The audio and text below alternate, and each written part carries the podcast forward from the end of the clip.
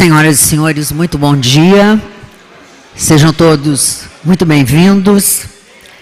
É com muita satisfação que a Federação promove o Tá na Mesa, tendo como tema, neste dia, o papel dos portos do Rio Grande do Sul no desenvolvimento do Estado. Destacamos que o evento está sendo transmitido pelo site e pelos canais YouTube, Facebook e LinkedIn da Federação. Senhoras e senhores, a Federação agradece o patrocínio Diamante de Icatu Seguros, Rio Grande Seguros e Previdência, patrocínio Ouro de Badesul, KPMG, Unimed Federação do Rio Grande do Sul e o Wilson Sons Tecom Rio Grande, a cooperação do Sebrae RS, o apoio da Casa de Alessa, Dinamize, Seletos e VH Audiovisuais. Também a parceria do Correio do Povo, do Jornal do Comércio, Rádio Bandeirantes, Rádio Guaíba, O Sul e Rede Pampa.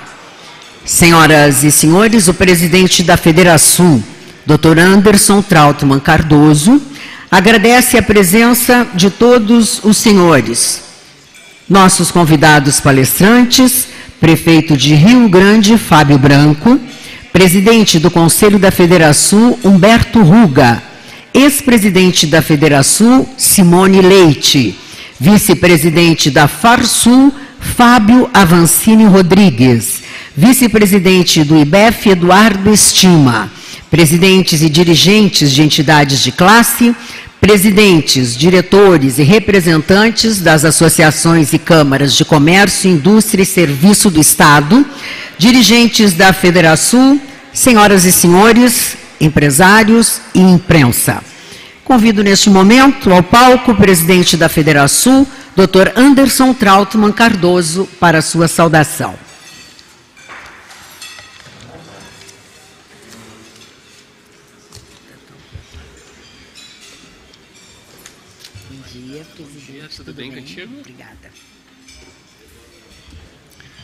Boa tarde a todos. É um grande prazer para nós da Federação recebê-los para mais um evento presencial do nosso Está na Mesa. Gostaria de saudar o prefeito Fábio Branco.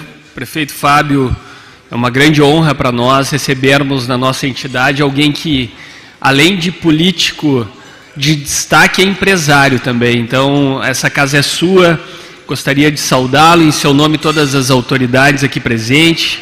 Agradecer também ao Fernando Estima pela gentileza da aceitação do nosso convite, ao Paulo Bertinetti, amigo, que mais uma vez nos encontramos para um evento Está na Mesa, Caio Viana, presidente da CCGL. Caio, é um prazer tê-lo na nossa casa, Cristiano Barcelos, da mesma forma, a imprensa que nos acompanha, senhoras e senhores, para tratar de um tema fundamental para o desenvolvimento de qualquer região, qualquer país, qualquer estado, que é logística, né? infraestrutura, especialmente tratando aqui de um dos, dos meios logísticos que historicamente o Rio Grande do Sul relegou, né? apesar de ter sido base do início do nosso desenvolvimento, hidrovias é um tema que está aquém do possível né, para o desenvolvimento do nosso Estado. E, prefeito Fábio, a metade sul do nosso Estado vive um momento especial. Os investimentos que estão sendo realizados colocam a região em um novo ciclo de desenvolvimento, com repercussões positivas para o crescimento da economia de todo o estado do Rio Grande do Sul. São investimentos diretamente gerados e viabilizados pelo nosso porto de Rio Grande, que é um vetor de crescimento para o nosso Estado. Felizmente, os diferentes níveis de governo, tanto estadual quanto a Prefeitura de Rio Grande, aqui representada pelo senhor, têm trabalhado para que essa potência do porto seja melhor aproveitada. Mas, mas ainda há muito a ser feito. Na semana passada, aqui mesmo no nosso Está na Mesa, discutíamos justamente os gargalos rodoviários que atrasam o desenvolvimento do nosso Estado. Atualmente, 88% das nossas cargas são transportadas em rodovias, enquanto no país a dependência é de apenas 65%. Isso mesmo com o enorme potencial hidroviário do nosso estado. Esse possível uso dos nossos rios foi um dos fatores que viabilizou um investimento importante realizado pelo nosso convidado, pela Iara Fertilizantes, aqui representada pelo Cristiano Barcelos. O nosso corredor aquaviário foi visto pela Iara como um diferencial competitivo, mesmo sendo ele subutilizado. Esse é um exemplo prático que podemos sim crescer a partir dos nossos portos, Fernando Estima. De que há espaço potencial para, melhorando a nossa infraestrutura, atrair grandes investimentos. E isso passa também pelas concessões à iniciativa privada desta malha aquaviária. A Federação defende essas concessões, já em estudo pelo governo federal. O investimento da Iara Fertilizantes é de 2 bilhões de reais no novo distrito industrial de Rio Grande. Hoje temos instalada a mais moderna fábrica de fertilizantes da América Latina. Outro investimento que mostra a força da Metade Sul é o recém-licenciado projeto da usina termoelétrica de Rio Grande, liderada pelo Grupo Cobra Baquieri que deve injetar 6 bilhões de reais na economia gaúcha, gerando empregos na região sul e resolvendo no futuro a disponibilidade de gás para o nosso estado, se não para o país. Por isso, é fundamental a apreciação pela ANEL do processo de transferência da titularidade da termoelétrica para o grupo Cobra prefeito, e conte com o nosso apoio nesse sentido. Considerando o Porto de Rio Grande como estratégico para a sua operação, a Cooperativa Central Gaúcha, a nossa CCGL, aqui representada pelo Caio Viana, também ampliou recentemente a sua capacidade de escoamento de grãos através do porto. São investimentos que marcam uma retomada para a cidade de Rio Grande. O projeto do Porto Indústria, com oferta de 2,5 mil hectares de áreas de distrito industrial, prova isso. De propriedade do Estado, os lotes são comercializados com amplos incentivos às empresas.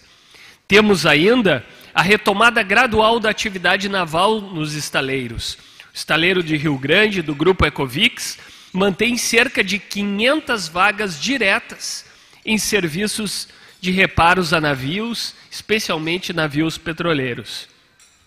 Na outra margem do canal portuário, no município de São José do Norte, o estaleiro da EBR tem vencido concorrências para construção e montagem de módulos de plataformas consorciados com diversas outras empresas do país.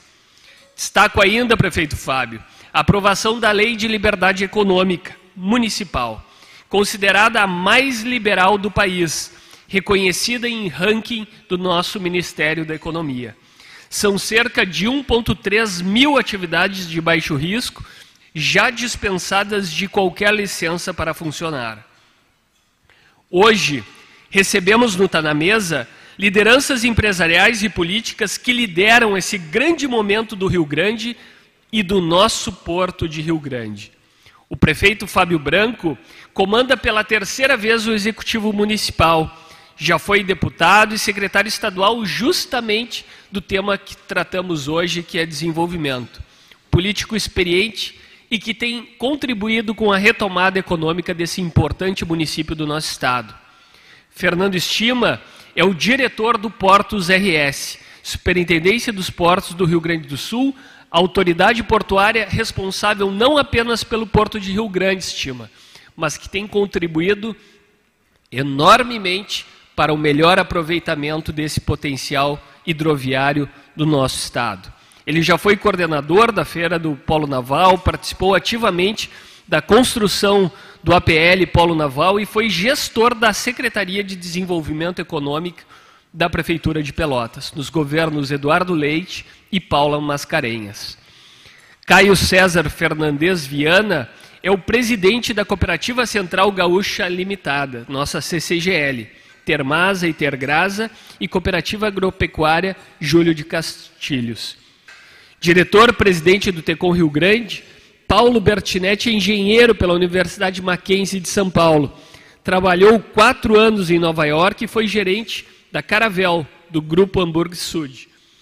Paulo também é presidente do Sindicato dos Terminais Marítimos do Porto de Rio Grande, membro do Conselho de Autoridade do Porto de Rio Grande e membro do Conselho de Administração do Centro das Indústrias do Rio Grande do Sul e agradeço muito, aceitou o nosso convite para integrar também o conselho da nossa Federação.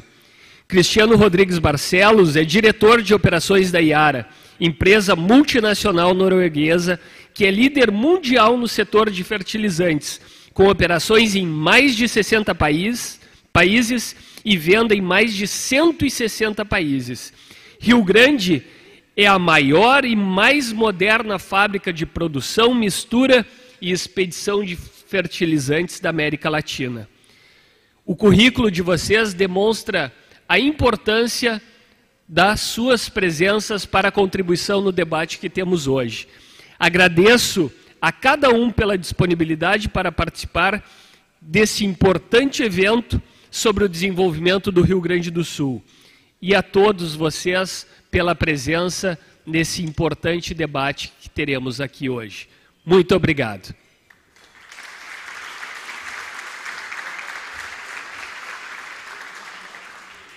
Senhoras e senhores, a dinâmica deste nosso encontro, uh, os convidados terão 15 minutos para sua exposição e depois, lá no final de todas as apresentações, nós teremos as perguntas aos nossos painelistas que podem ser feitas pelos senhores através das redes sociais ou pelo WhatsApp. O número do WhatsApp está no display sobre as mesas. Então, vamos dar início aos nossos trabalhos, convidando o diretor superintendente dos Portos RS, Fernando Estima, para a sua exposição. Seja bem-vindo.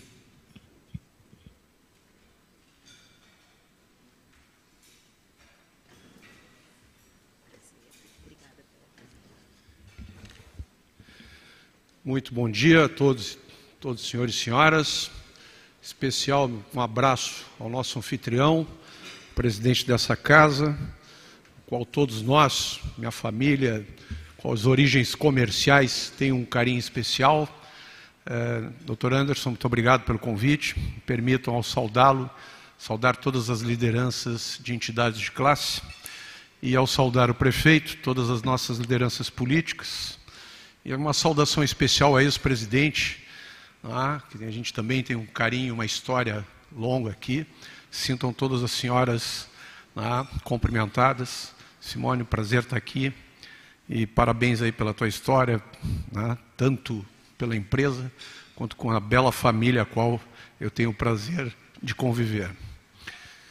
15 minutos para falar de três anos e meio de trabalho e principalmente para nos desafiarmos do que temos que fazer ainda por, pela frente. Acho que o, o Dr. Anderson facilitou a minha fala, qual eu peço para colocar minha apresentação no ar, que vai facilitar aqui a gente tentar melhor aproveitamento possível do tempo.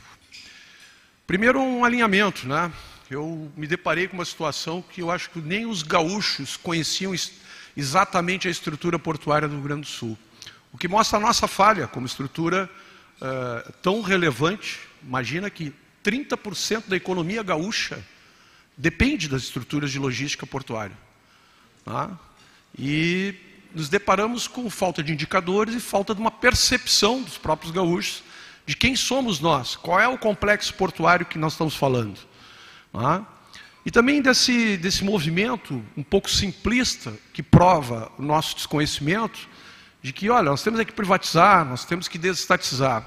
E me deparei com uma situação uh, que me orgulha de verificar que desde 97 tivemos o primeiro terminal de contêineres do país concedido.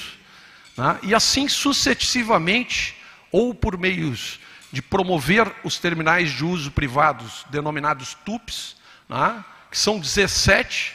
Essa lâmina, por óbvio, os senhores não vão conseguir enxergar tudo aqui, mas. Desculpa.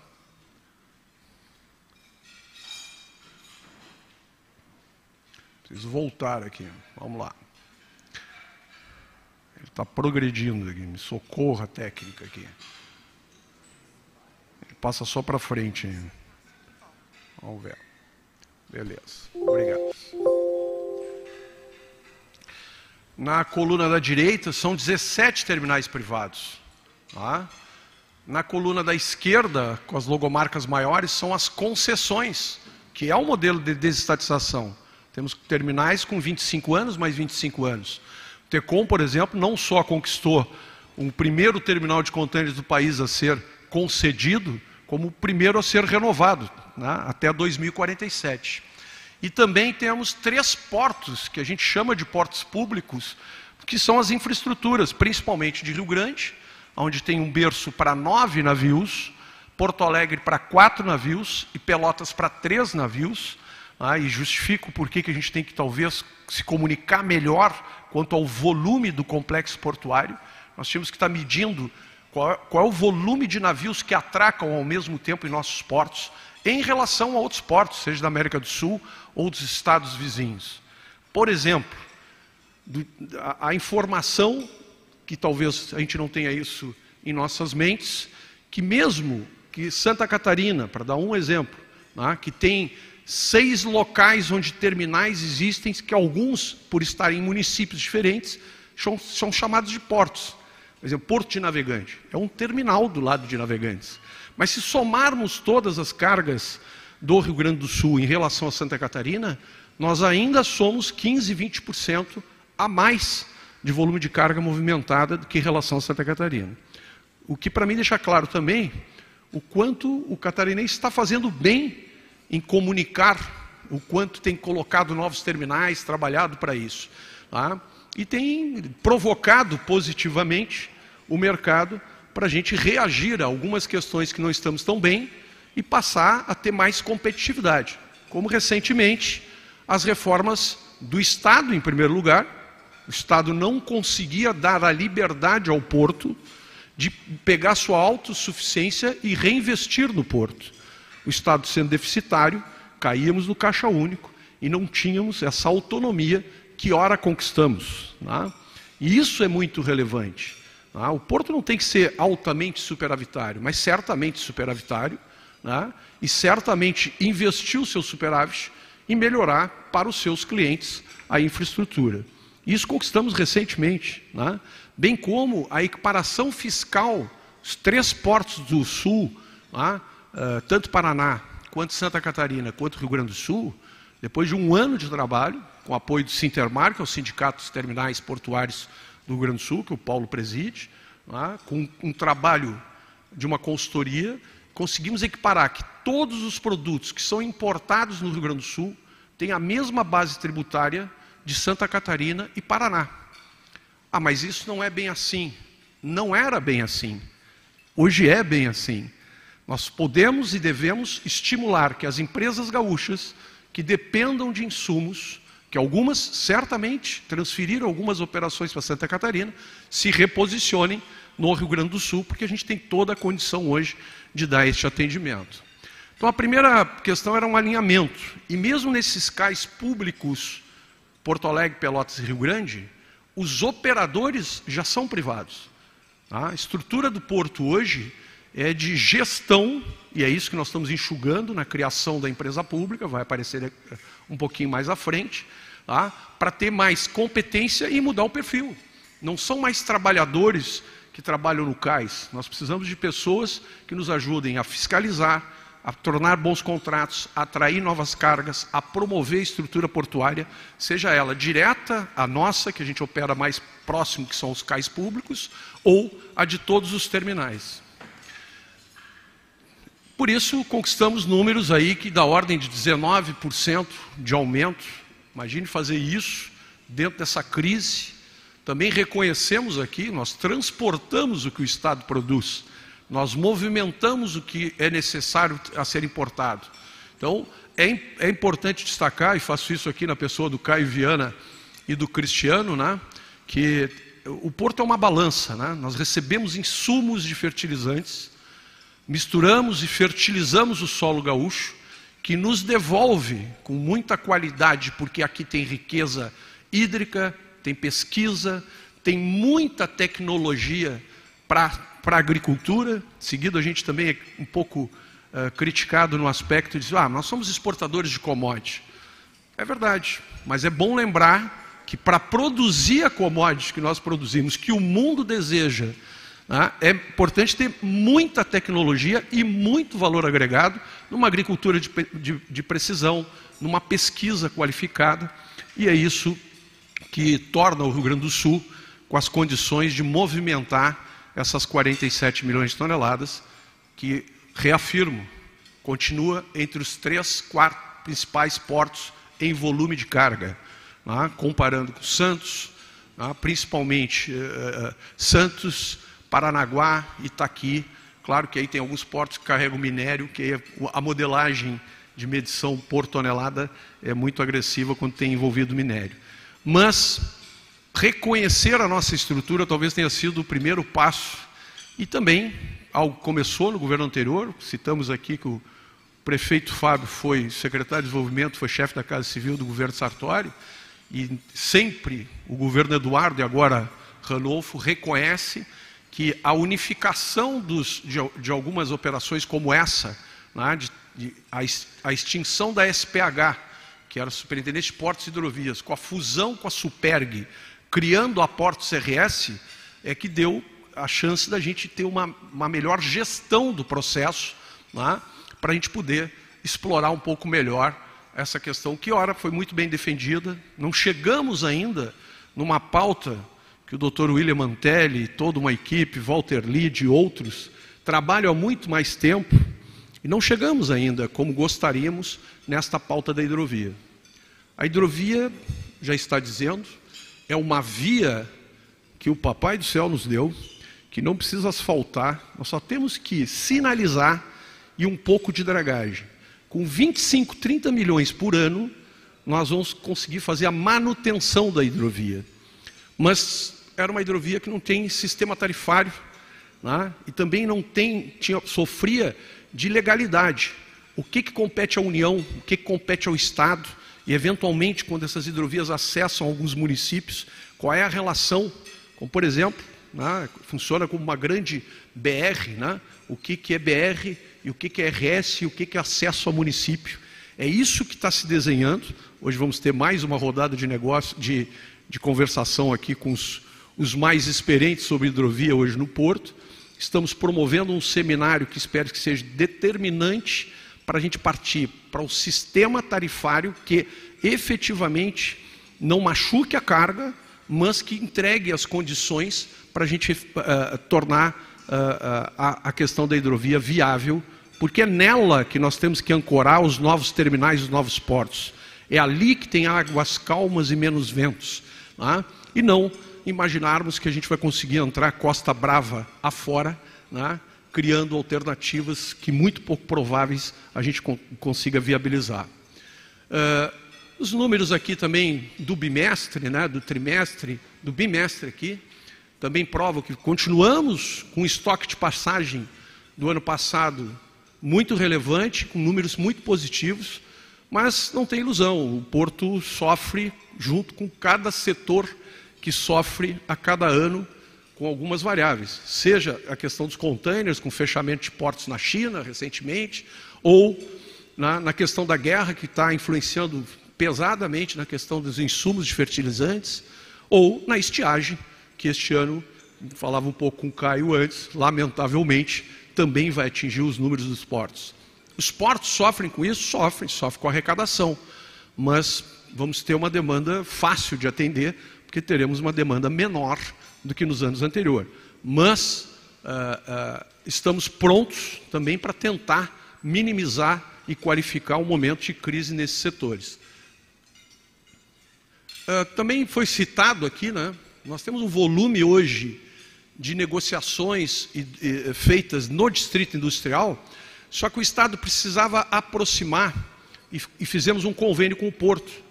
Imaginem que a, a, o distrito industrial é gerido pela Secretaria de Desenvolvimento e a estrutura portuária é pela Secretaria de Transportes. Por óbvio, essas secretarias têm que conversar mais e têm que vender os distritos industriais que estão próximos das nossas águas. Não só o de Rio Grande, mas também que destaco aqui hoje navegam aí quase 9 bilhões de investimentos tá, nesses diferentes projetos, tá, desde novas indústrias de fertilizantes, como já citado aqui, bem lembrado, mais de 2 bi já investido na Iara, como também uh, em projetos novos de terminais de grãos que vocês vão ter oportunidade de assistir com os que vão me suceder aqui. Também é importante destacar o polo da química. Imagine que o Estado cresceu querendo fazer uma, uma, uma logística onde permitiu um distanciamento muito grande de algumas indústrias dos polos do distrito industrial que se aproximam às questões das águas que, por óbvio, facilita tanto abastecer as suas empresas com o que importam, quanto exportar. Né? Então, tem indústrias de imóveis no Rio Grande do Sul que tem 7, 10% dos seus insumos que vêm do exterior. Né? E que depois vão exportar, seja para o Brasil, em cabotagem, ou para o exterior, uh, 25, 30% do que produzem. Estão muito distantes das estruturas portuárias. É óbvio que esse, esse custo ficará maior.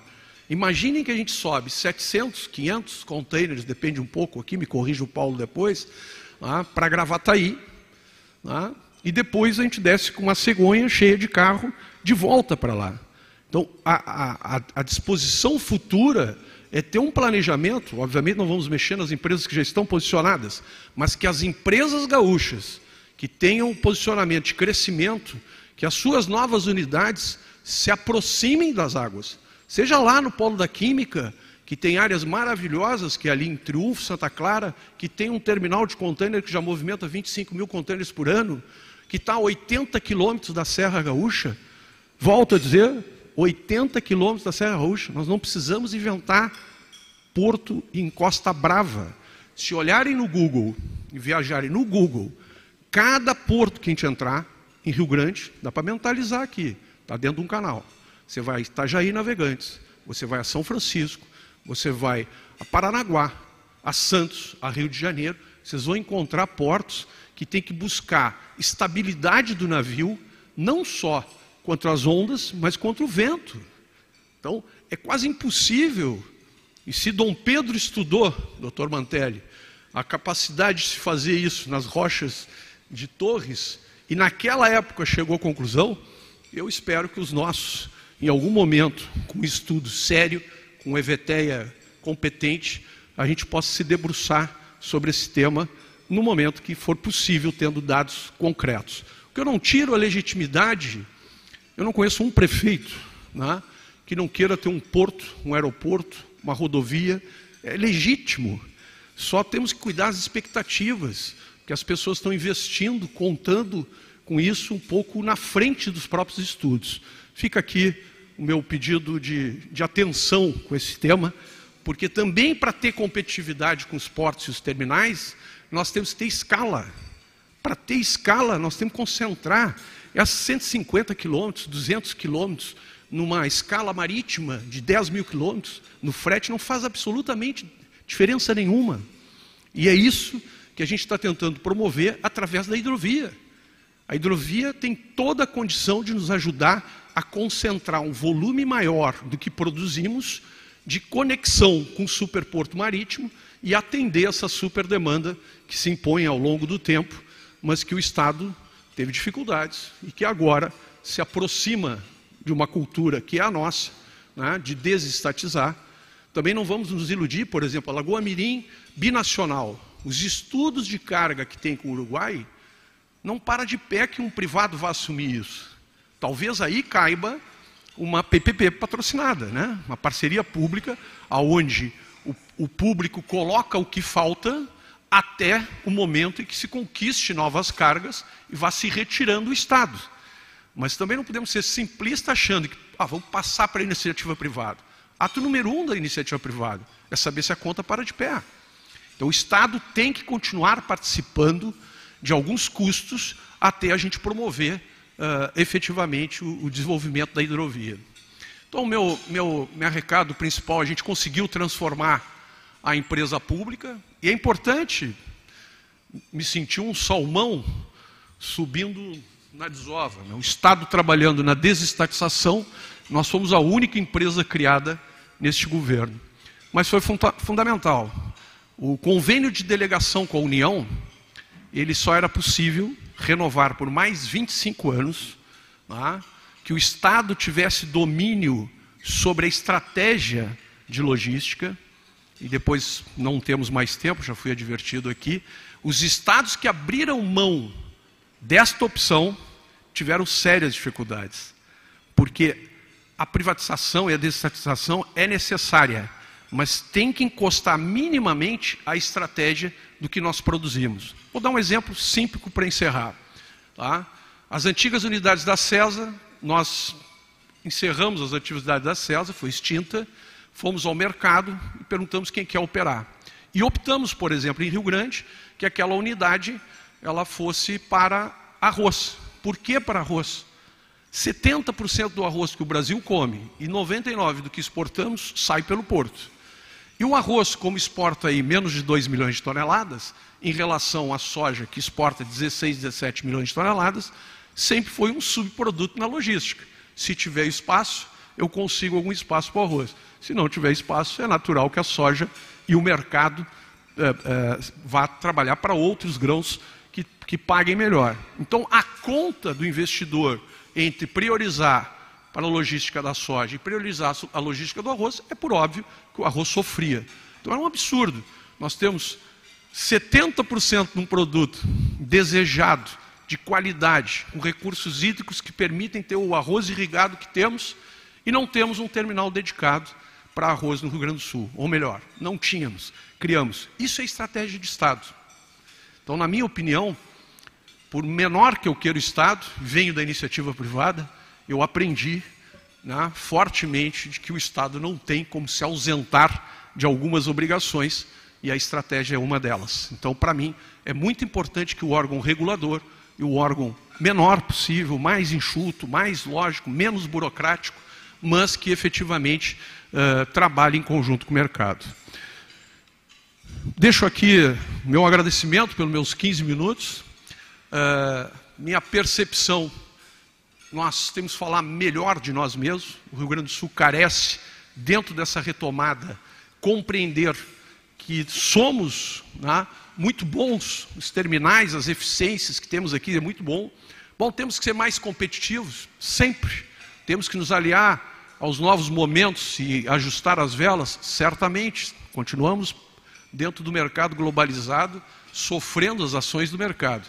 Mas eu não tenho nenhuma dúvida que a empresa pública, constituída, enxuta, junto com todos os terminais, vão passar por novos ciclos no Rio Grande do Sul e espero que a logística possa contribuir com o desenvolvimento desse Estado. Muito obrigado.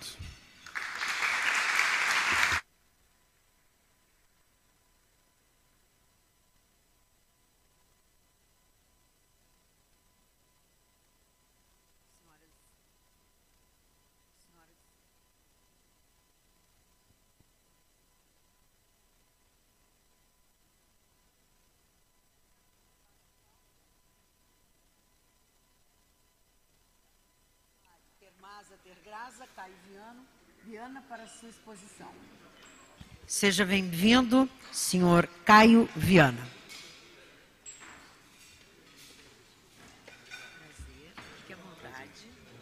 Pode levantar, mas que agora funciona.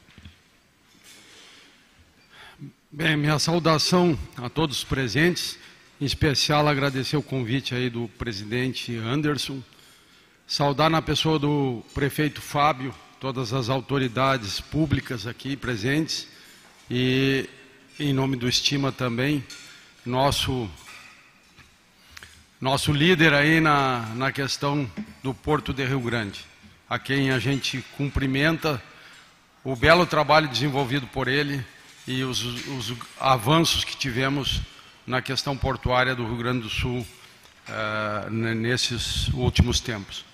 Senhores, uh, eu me sinto uh, na obrigação de pontuar alguma questão, porque também venho do sistema cooperativo, sou produtor rural e, e entendo que nesta casa aqui é, se discute coisas muito importantes para o desenvolvimento do nosso Estado e é necessário que o, o, agronegócio deixe alguma mensagem. Então, nós, do setor do agronegócio, somos geradores para os demais setores, para o comércio e para a indústria, e, e dependemos muito fortemente das infraestruturas de logística, uh, as quais nós abordamos nesse momento. Preciso colocar para os senhores que a gente, nós participamos, nosso dia a dia é, é intenso nas questões do agronegócio e é, vemos com muita alegria e muita satisfação movimentos importantes aqui no Rio Grande do Sul. É, o, não precisa se pontuar a importância que o agronegócio tem no PIB. Mas o agronegócio, ele, ele precisa ser eficiente, ele precisa ser produtivo para competir. E depois disso, precisamos também ter a, a infraestrutura logística para que a gente possa escoar e comercializar. Mas eh, eh, em falando do potencial do nosso Estado, quando eu, pela primeira vez, comecei a operar no, a, nos terminais em Rio Grande, em 2001, eh, nós tínhamos uma safra de soja de 5 milhões e 700 mil toneladas. É, logo ali na frente, num, no Fórum da Soja, em, na Expo Direto, nós falávamos da possibilidade de chegarmos a 15 milhões de toneladas. É, ganhei uma aposta de um vinho que até hoje não recebi, mas enfim, né, enfim que chegamos aos 15 milhões, é, vou dar um nome porque chegamos aos 15 milhões e o 2021 chegamos a praticamente 22 milhões de toneladas. E essa produção não vai parar por aí. O produtor gaúcho, não, a gente não precisa dizer quem ele é, né? ele conquistou o Brasil todo, ele levou a agricultura para todos os cantos do nosso país e ele não para nunca de melhorar a produtividade, de buscar maior eficiência. E esse movimento hoje, Metade Sul, prefeito Fábio, né? nós viemos, a, viemos acompanhando, temos já um milhão e meio de hectares de soja na Metade Sul. Está mudando muita coisa na metade sul. Podem ter certeza que vamos a 3 milhões de hectares. O Rio Grande do Sul passou em 2021 a produção de soja do Paraná, que é o segundo estado maior produtor. Né? Esse ano tivemos a, essa infelicidade com o clima, mas isso é pontual. Vamos voltar à normalidade e o Rio Grande do Sul vai ocupar definitivamente o segundo lugar entre os estados brasileiros na produção de soja, que é o principal produto da pauta exportadora do Brasil. O complexo soja domina, depois vem as carnes, Bertinete, que escoam lá pelo TECOM, e que são soja e milho transformado em carne, transformado em leite.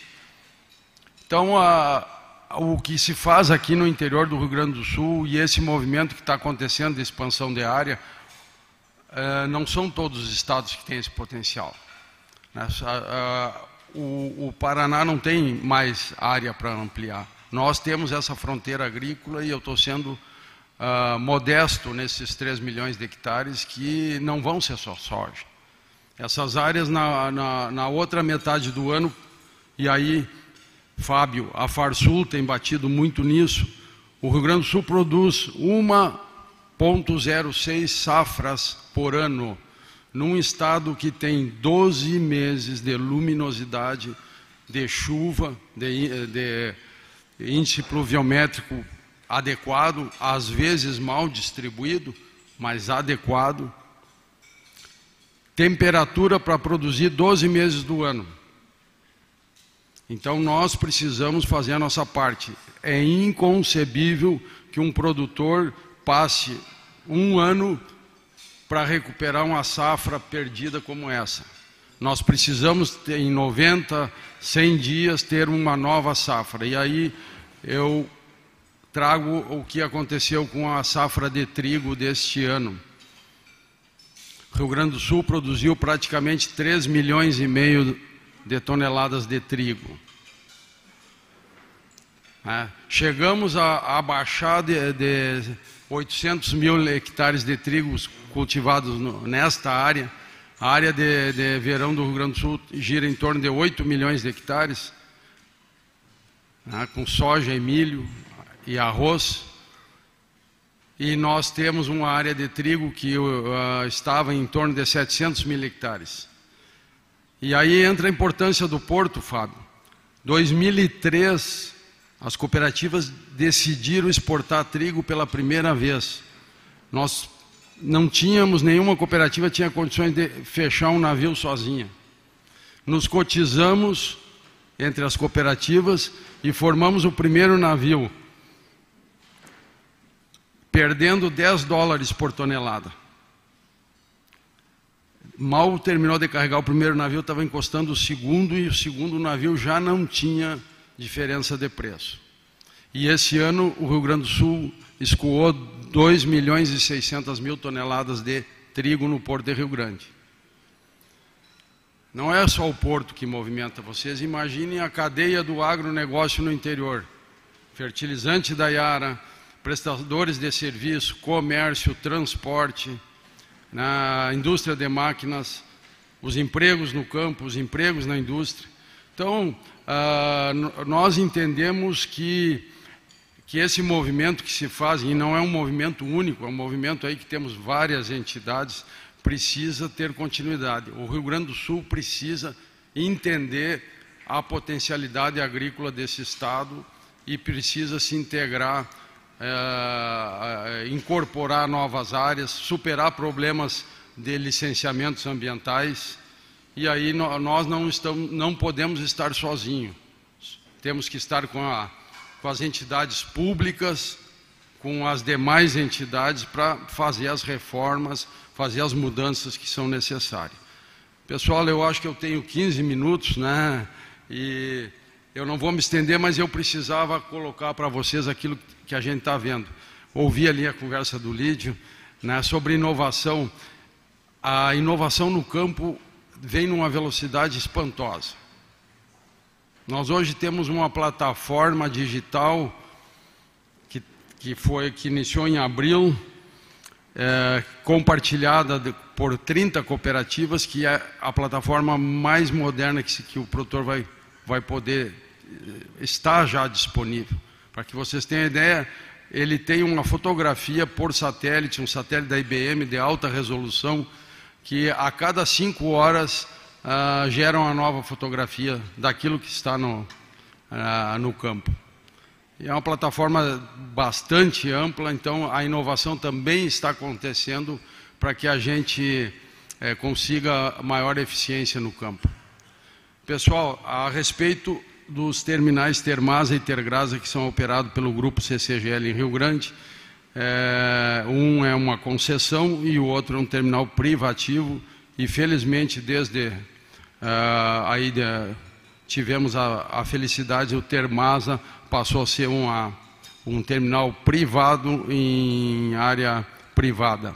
E isso nos dá uma condição de investimento no porto, uh, porque essa questão que eu falava do potencial agrícola, nós vamos para 8 milhões de, de hectares de soja, nós vamos para um milhão e meio de hectares com trigo.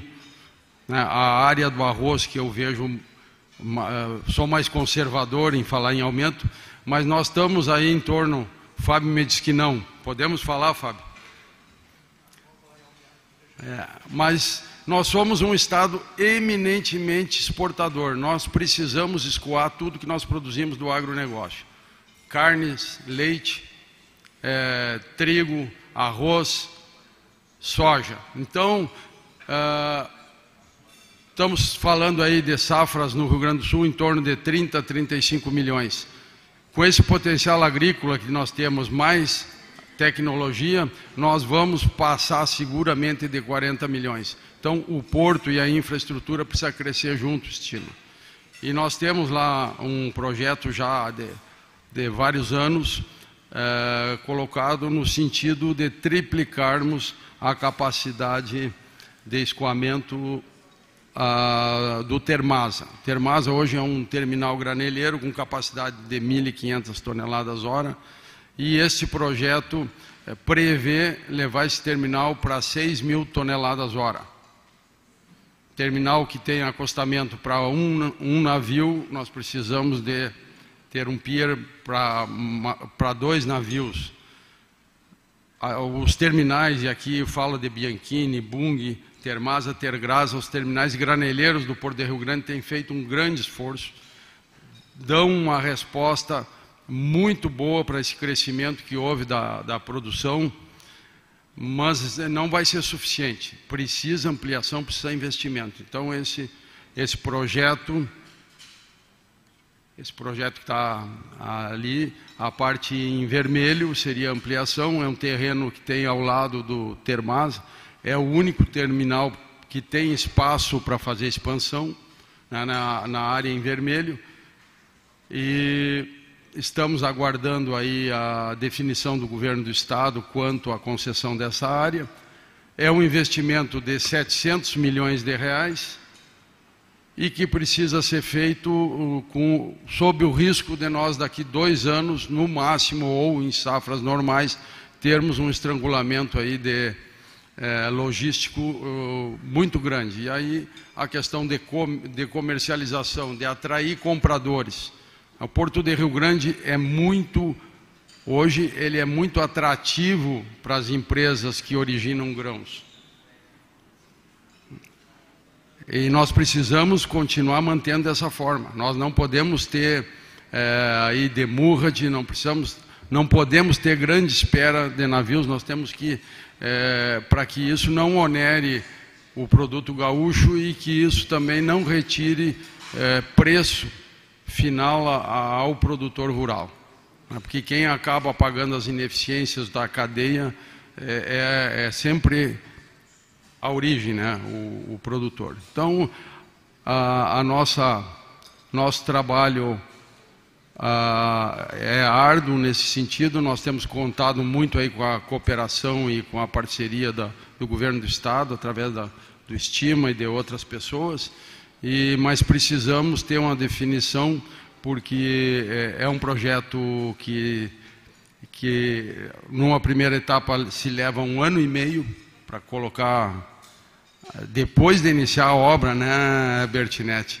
Precisa um ano e meio para colocar em funcionamento 50% e depois precisa uh, mais um ano e meio para a segunda etapa, porque o porto não pode parar. É, é diferente de fazer uma obra aonde não tem nada. Né? Tem que se fazer uma obra sem parar de utilizar o, o terminal atual. Então é uma obra complicada que precisa e demanda de tempo e ainda temos aí a questão ambiental, que a gente sabe, o Estima sabe aí, ele já tinha todo o cabelo branco, mas acredito que mais um pouco depois dessa questão aí do terminal uh, de gás. É isso, eu fico à disposição dos senhores.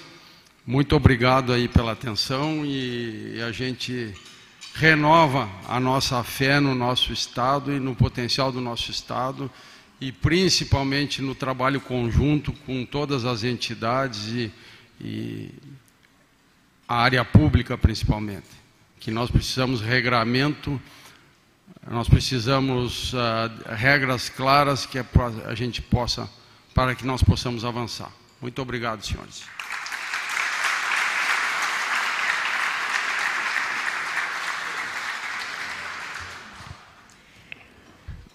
Obrigada, presidente da CCGL, do Complexo Portuário Termasa, Tergrasa Caio Viana. Com os nossos que nos acompanham pelo site e também por Face e outras, outras formas. Quero convidar então ao palco para a sua apresentação o gerente sênior de produção do Complexo de Rio Grande da Iara Brasil, senhor Cristiano Barcelos. Seja bem-vindo.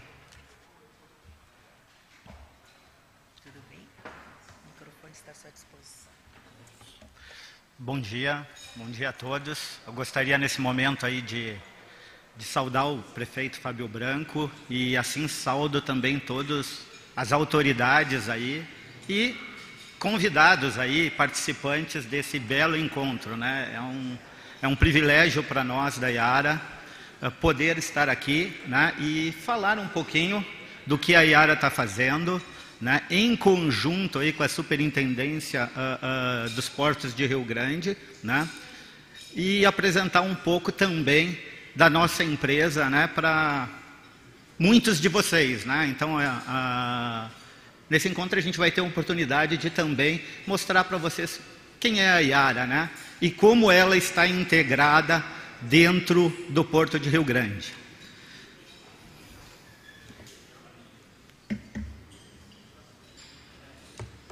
Então, uh, como já foi uh, comentado aqui, né, uh, a Iara visando né, os mercados do nosso agro aqui no estado, o Rio Grande do Sul ele é, ele é destacadamente um dos maiores produtores brasileiros, né? A Iara visa lembrando isso, ela criou, né, em Rio Grande o maior e mais moderno parque de produção distribuição de fertilizantes da América Latina. Então hoje o tema fertilizantes ele está muito em voga, né? Mas é importante saber que nós aqui no Rio Grande do Sul já temos a maior e mais moderna planta de produção e distribuição de fertilizantes no Rio Grande do Sul. E um dos motivos para ela estar aqui no Rio Grande do Sul, além do fato de nós termos uh, uma posição estratégica junto aos mercados utilizadores né, de fertilizante. Como os colegas comentaram aqui, a gente vê a produção de soja aumentando, milho, arroz aumentando, né? Então, ou seja, uh, o Rio Grande do Sul é o ponto, né, aonde nós precisamos ter uma fábrica que entregue e que produza fertilizantes. Mas outra coisa estratégica é o Porto de Rio Grande, né? Então, antes de nós entrar aqui, o Porto de Rio Grande é fundamental para isso. Porque hoje, quando a gente olha as nossas cadeias de, de suprimentos e a gente compara o Porto de Rio Grande aos demais portos brasileiros, a gente vê que as condições de operação no Porto de Rio Grande, elas são fantásticas comparadas aos nossos parceiros. Né? Quando a gente fala de demurrage, ou seja, o tempo que os navios ficam aguardando para ingressar dentro do porto, o porto de Rio Grande nos traz uma vantagem competitiva que muitos dos demais portos não têm. Agora, no, alguns meses atrás, alguns portos aí tinham 26, 27, 30 dias de fila para um navio entrar no porto. Enquanto que no porto de Rio Grande a gente conseguia operar, trazer as nossas matérias-primas e produzir sem ter esse grande impacto aí de espera ou de congestionamento até de navios, né? Então, dito isso, a, a Yara, ela fez esse grande investimento na, na planta na planta de Rio Grande. Aqui está um pouco da nossa história. Então, a, a, cidade de Rio Grande, eu acho que ela é pioneira no Brasil na produção de fertilizantes. Essa história começou lá na década de 70, né? Com a antiga adubos trevo, ou seja, quando se fala em fertilizante aqui no Rio Grande do Sul, acho que adubos trevo está na memória de todo o produtor. Uh, posteriormente, uh, a Norte Hidro adquiriu essa, essa, essa fábrica de fertilizantes da Adubos Trevo. A Norte Hidro também é uma empresa norueguesa, assim uh, como a Yara, né? É, na verdade, a, a Yara foi criada, né? Da, de uma divisão da Norte, Norte Hidro. Por quê? Porque a Norte Hidro operava em, várias, uh, em vários ramos e um deles era o fertilizante. Então, como o negócio fertilizante come, começou a ficar muito grande, houve a divisão. E em 2004, né, a Norte Hidro se tornou Iara. 2013 e 2014 nós adquirimos as fábricas de fertilizantes da Bung, né? E em 2014 e 2016, né, uh, tendo em vista esse aumento do mercado, a gente trocou os nossos guindastes, renovou uh, uh, o, o, nosso pier, dando à planta de Rio Grande né, a capacidade aí de aumentar a sua produção. Em 2019, então, vislumbrando todo o crescimento do agronegócio que está acontecendo, principalmente na região sul, mas também de olho nos mercados aí, Santa Catarina, Mato Grosso, Mato Grosso do Sul e Paraguai, começou-se a construir a ideia de consolidar o complexo de Rio Grande. O que a gente chama de projeto de consolidação é, nós tínhamos três plantas, duas das antigas dubos da Bung e uma da Yara. Então o que a gente fez foi, a gente consolidou isso, investimos mais de 2 milhões e juntamos dois desses sites. Esse projeto começou em 2019 e em 2021 a gente concluiu esse projeto. Aqui é um pouquinho um, um overview né, do que, que foi construído uh, em Rio Grande. Hoje a gente tem aí para os produtores que compram o nosso produto, todo o nosso sistema de logística ele é automatizado. Ou seja, um caminhão quando chega na planta de Rio Grande uh, para carregar, ele recebe uma ficha, a gente sabe em que momento ele vai carregar, aonde ele está localizado dentro da nossa planta, né? Uh, o, o próprio caminhoneiro interage com meios eletrônicos e isso vai guiando ele ao longo da planta até ele carregar o seu caminhão e deixar a planta. Tudo completamente automatizado. Nós uh, criamos sete unidades novas de mistura, né? então aqui foi uma revolução. Até esse ano, quando a gente fala de fertilizante, todo o carregamento ainda era feito de forma manual, ou seja, a, a, transporte de sacos, as pessoas paleteando sacos, e com esse projeto, hoje a fábrica de Rio Grande é completamente automatizada. Ou seja, não existe mais a interação do homem na preparação do saco e colocação desse, desse saco dentro do caminhão. Né? Uh, essas sete unidades têm capacidade aí para produzir 2 milhões e 200 mil toneladas, né?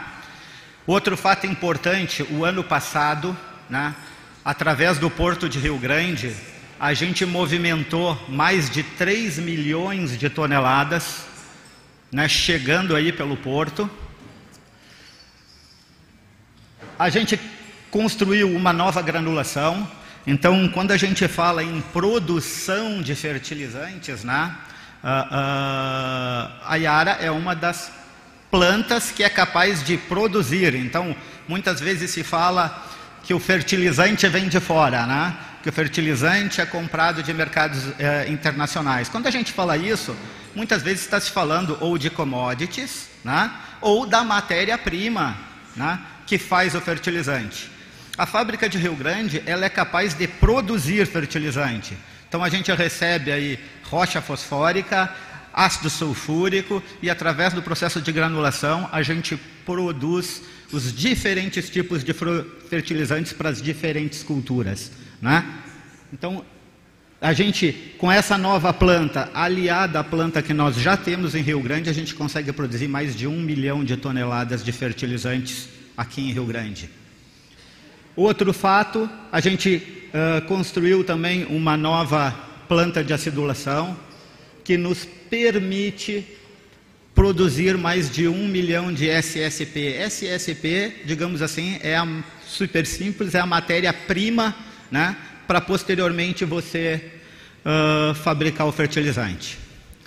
Outro fato muito importante, levando aí a, nossa bacia hidrográfica que o Estima muito bem colocou aqui, né, e as oportunidades que a gente tem e usa pouco, a Yara acabou de comissionar semana passada um novo chip loader que vai permitir a fábrica de Rio Grande, além de atuar nesses mercados que eu falei para vocês, Rio Grande do Sul, Paraná, Santa Catarina, Mato Grosso, agora fazer operações de cabotagem com navios de médio ou grande porte para atender Paraguai e o norte do Brasil. Obviamente, tudo isso está na mesa agora e nós estamos trabalhando nisso, mas também vai alavancar as hidrovias no Brasil, o negócio de cabotagem, que também é muito importante e que a gente utiliza pouco, né?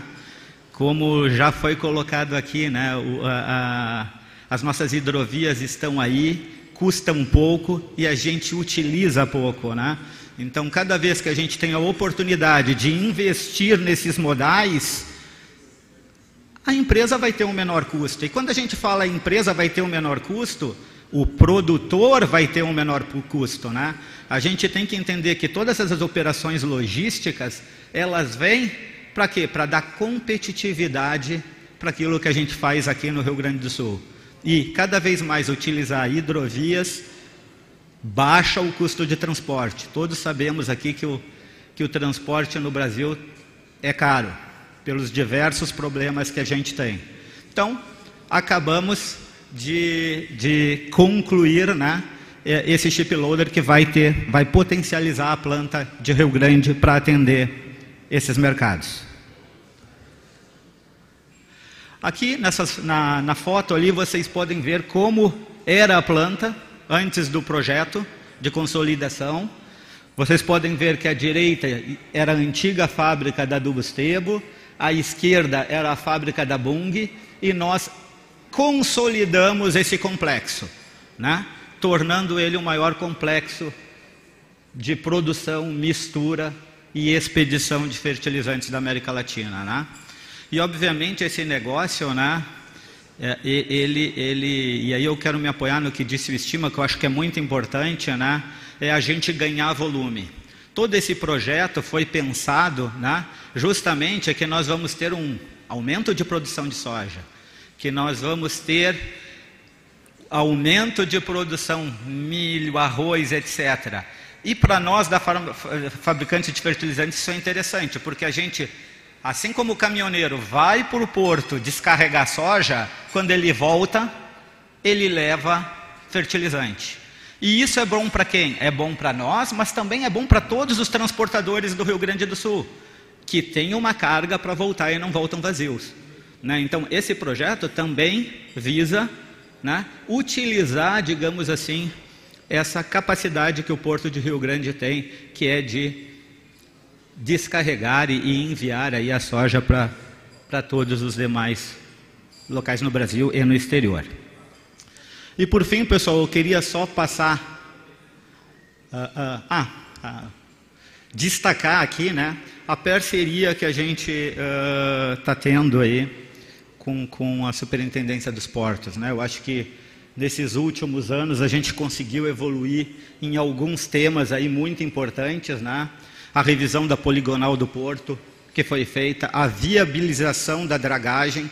Isso era uma luta, eu acho, de todos os terminais e de nós que somos uma fábrica. Por quê? Porque o calado do Porto de Rio Grande estava assoreando e cada vez mais a gente não conseguia entrar com grandes navios. Hoje, na fábrica de Rio Grande, a gente consegue entrar com navios Panamax e descarregar aí 56 mil toneladas, ganhando em produtividade, baixando o custo para a Iara e, por consequência, o custo do fertilizante que chega até o, os diferentes aí agricultores.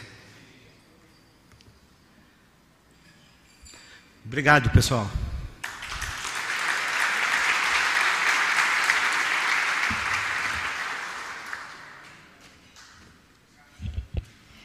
Na sequência, convidamos então o diretor-presidente do TECOM Rio Grande, Paulo Bertinetti, para a sua apresentação. Seja bem-vindo.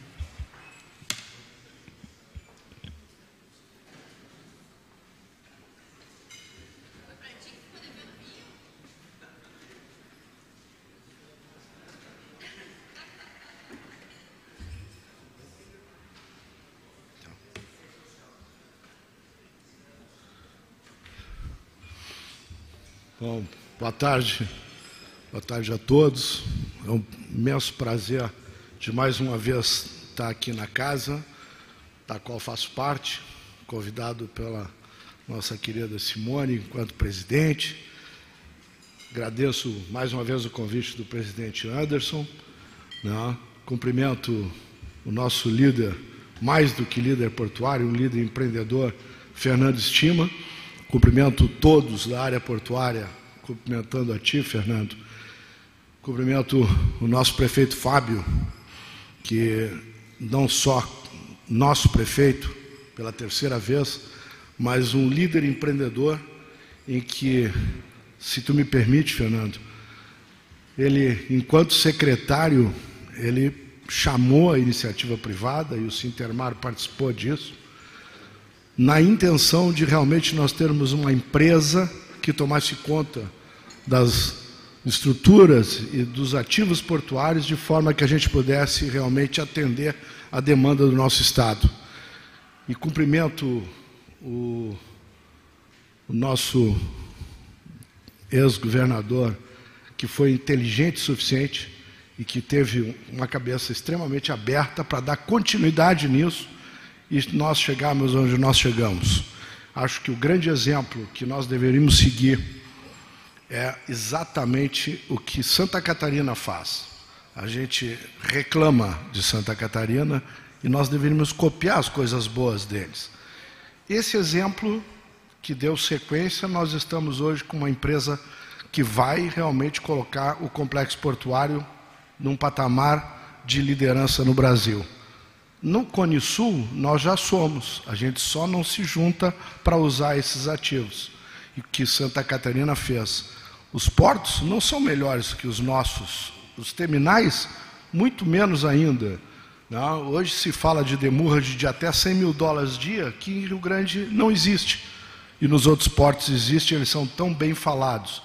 Mas eles se juntam, eles têm facilidades tributárias que levaram as grandes trades aí para dentro de Santa Catarina fazer negócio. Porque aí a carga tem que sair por lá de qualquer maneira, por uma questão de, de legislação. Mais uma vez, uma parceria do Sintermar com o governo do estado, junto com a Pactum, que foi uma consultoria maravilhosa, e aí o nosso ex-governador assinou o convênio de, de isonomia fiscal entre os estados do Sul. Então, presidente Anderson, nós precisamos divulgar isso. Nós precisamos fazer com que a nossa indústria, os nossos produtores, se locupletem desta facilidade, usem os nossos ativos, que são nossos, estão aí. A lagoa, os rios e o complexo portuário de Rio Grande. Então, eu acho que a melhor coisa que nós podemos fazer é nos unirmos em prol do Estado como um todo. O exemplo da união que todas as entidades tiveram para a duplicação da 116, que o CB liderou muito bem, é o grande exemplo, é o mais atual. Eu acho que, em termos fiscais, a nossa união, para a gente divulgar e realmente trazer a carga gaúcha 100% no complexo portuário de Rio Grande, deveria ser realmente o nosso norte futuro. Falar de Tecom Rio Grande, mais uma vez, eu acho até que sou repetitivo, porque os amigos todos estão aqui.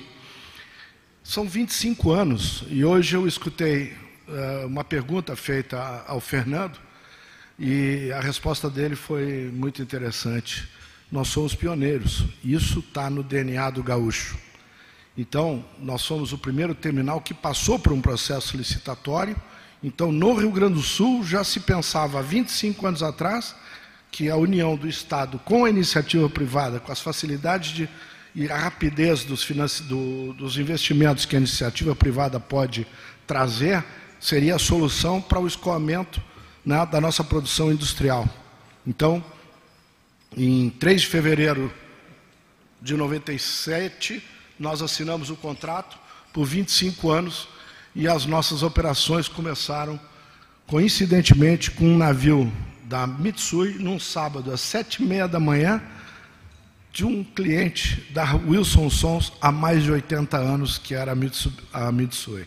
Então, são coincidências da vida que levam a gente a percorrer esses 25 anos fazendo os investimentos necessários para que o mercado gaúcho tenha um ativo uh, super importante e que seja protagonista né, do sucesso das nossas exportações e importações. Fomos o primeiro terminal a ter um Project Finance junto ao Banco Mundial. Em 2000, nós já estávamos com 300 metros de cais construídos. Três anos depois da assinatura do contrato, já nos permitia os grandes navios, na época, que eram de 185 metros. Hoje a gente fala navios de 366. E aí, Caio, é obra ou trocar pneu com carro andando. Quem quer terminal tem que passar por isso. E é o que a gente faz e, graças a Deus e graças à nossa turma toda, a gente consegue entregar esses compromissos. Em 2003, a gente já estava com o nosso terminal movimentando 2 milhões de teus e já tínhamos certificação ISO 9000. Em 2004, nós lançamos janela de atracação, que era a forma de manter o, o terminal trabalhando como se fosse aeroporto. O avião chega, fica no finger, a gente fica na fila, embarca e tem um tempo de trabalho e o avião decola. O navio passou a operar da mesma maneira no nosso terminal. Em 2008, nós já estávamos adiantados quase sete, oito anos com o terceiro berço do terminal, justamente pela necessidade de atender os navios que vinham crescendo numa velocidade muito grande.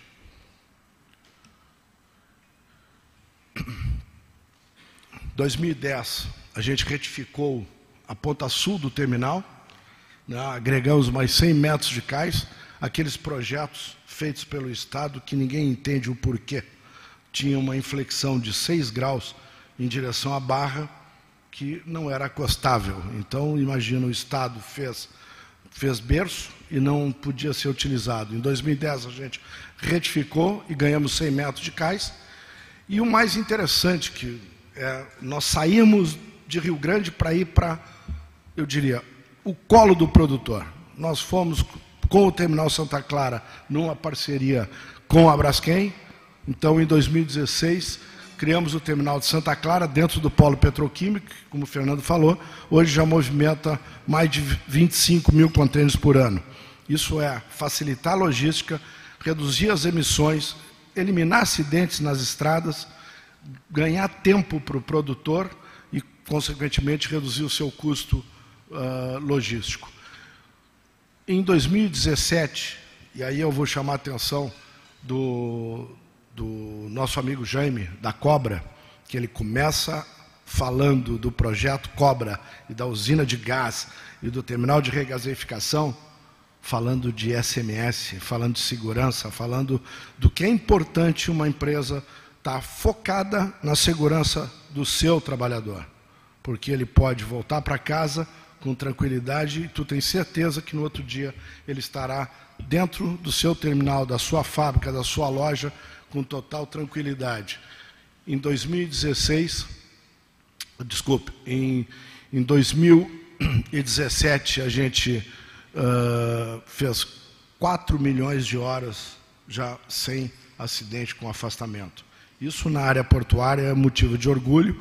Os números do terminal hoje são a nível de excelência mundial né, e não tem nenhuma dificuldade nenhuma nas operações. Pelo contrário, a cultura e o DNA de todos é realmente voltar para casa com total tranquilidade.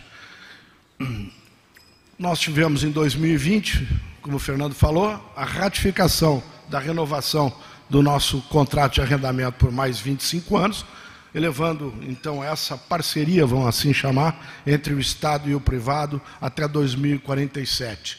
A nossa maior operação se deu em 2021, quando, num transbordo de um navio para, oito, para outro, nós fizemos 8 mil movimentos. E chegamos nos nossos 25 anos em 1 de março de 2022. Eu tinha os cabelos mais bonitos na época. Se é que eu tinha cabelo ainda. E a foto, então, do nosso terminal, mostrando ali, e um motivo de orgulho é como o nosso terminal hoje se encontra e pode atender às necessidades do mercado gaúcho. e também do mercado uruguaio e argentino, porque a gente já traz carga da Argentina, compensados, carne bovina e parceria com a Iara, trazendo contêiner com matéria-prima e de, usando esse mesmo contêiner para fazer a exportação de produtos refrigerados, como frango, porco e carne bovina. Então, a união de todos pode ser o melhor que a gente pode ter para o nosso Estado. Sem disputa, todos nós somados, não, vamos ter um resultado maior. A foto do nosso terminal mostra as condições nossas de 900 metros de cais, e o mais importante, hoje os navios navegando já estão com 400 metros e 24 mil teus a bordo, que é exatamente a capacidade estática do nosso terminal. É aquele tamanho que ali está. E os navios com 400 metros, hoje a gente tem condição de operá-los. Por quê?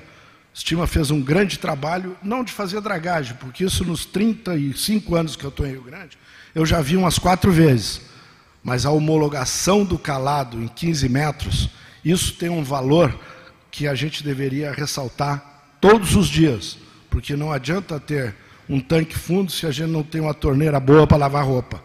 E isso o Fernando fez muito bem e eu tenho certeza que vai ser mantido com a privatização da manutenção, do calado, do sinalização, controle de acesso, que aí nós vamos ter na empresa que ele lidera hoje as facilidades que nós precisamos, nós para prestar o serviço e o mercado gaúcho para poder escoar toda a sua produção de uma maneira rápida e mais barata.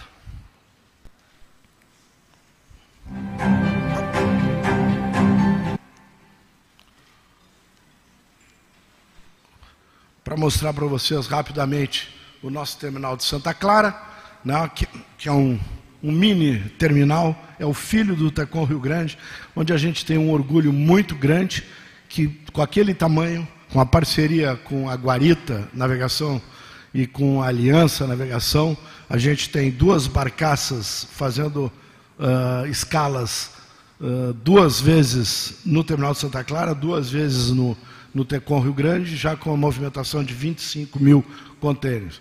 Num, num mercado que pode chegar até 60 mil, pela proximidade que Santa Clara está da zona produtora do estado do Rio Grande do Sul.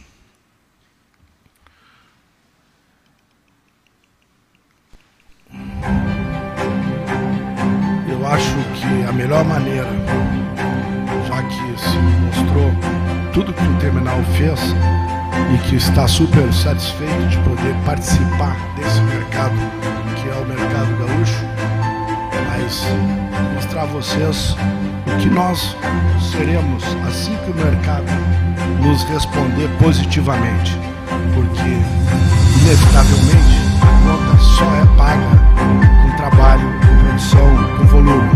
Eu espero que o nosso distrito industrial,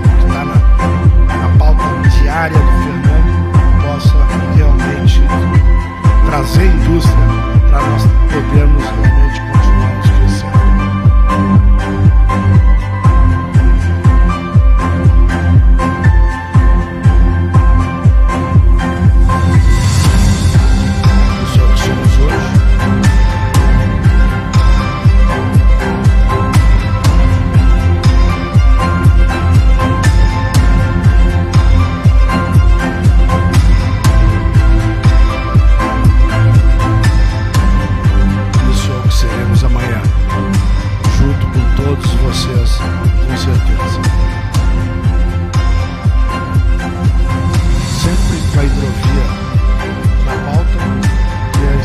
extremamente importante para o desenvolvimento da logística do nosso estado.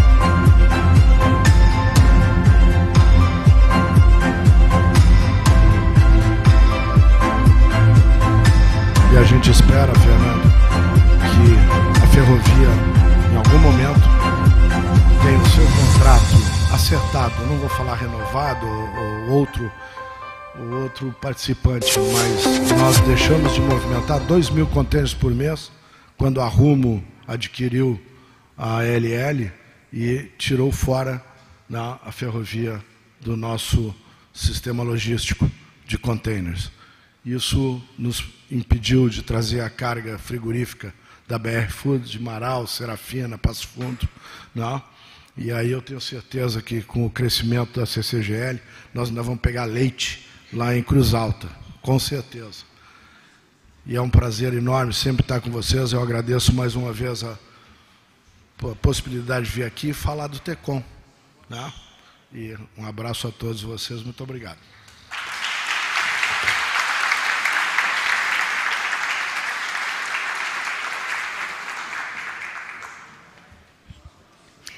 Para sua exposição, convido neste momento, então, ao palco o prefeito de Rio Grande, Fábio Branco. Seja bem-vindo, prefeito.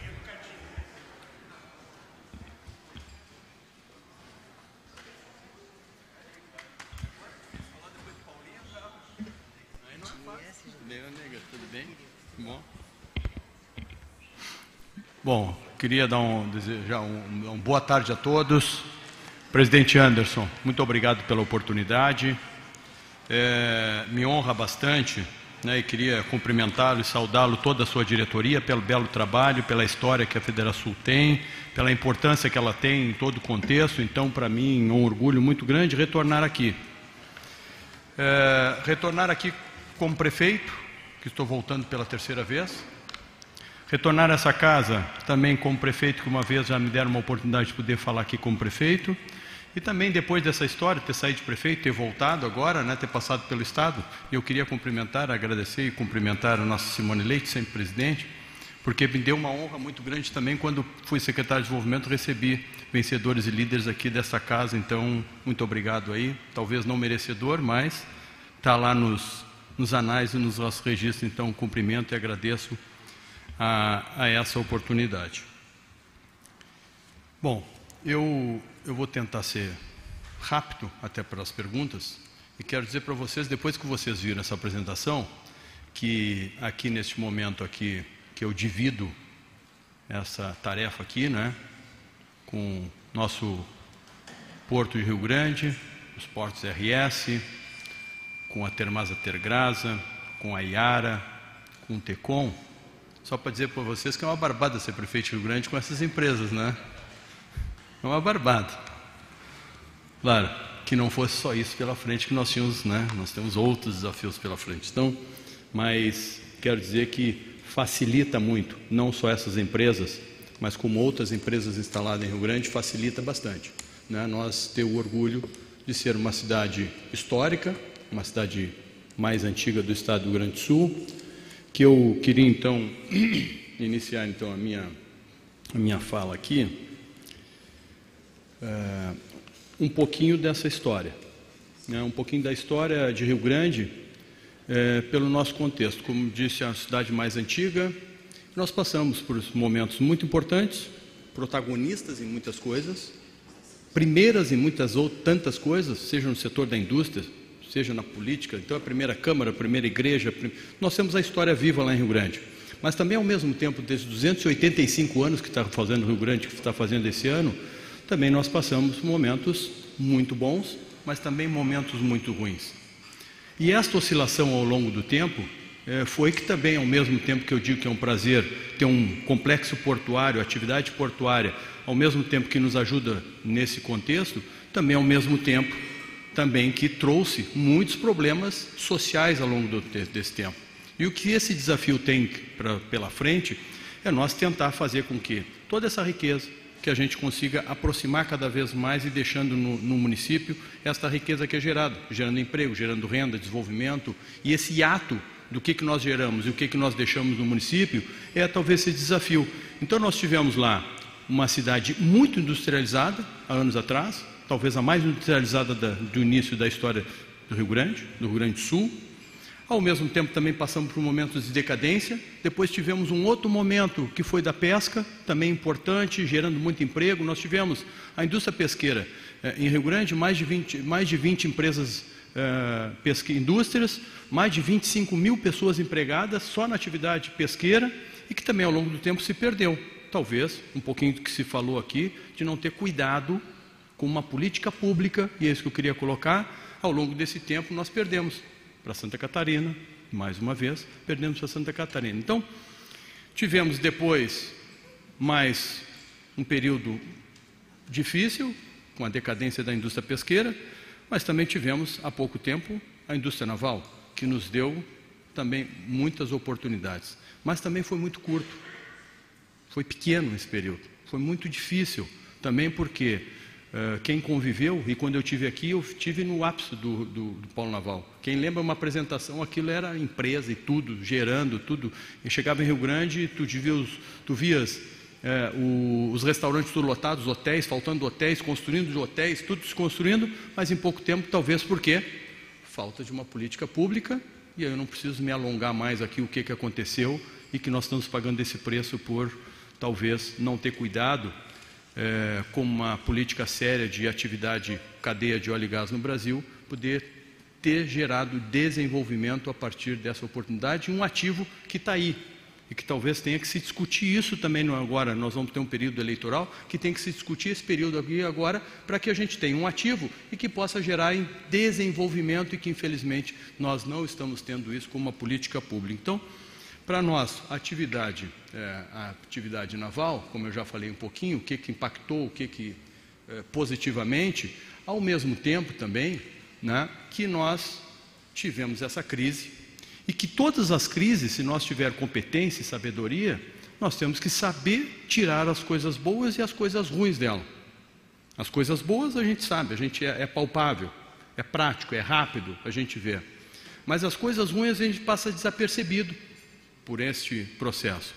E que talvez é esse o momento que nós estamos em Rio Grande, e a gente precisa em Rio Grande, mas claro que é na região, claro que é no estado, também saber aproveitar este momento do que, que a crise pode nos ensinar.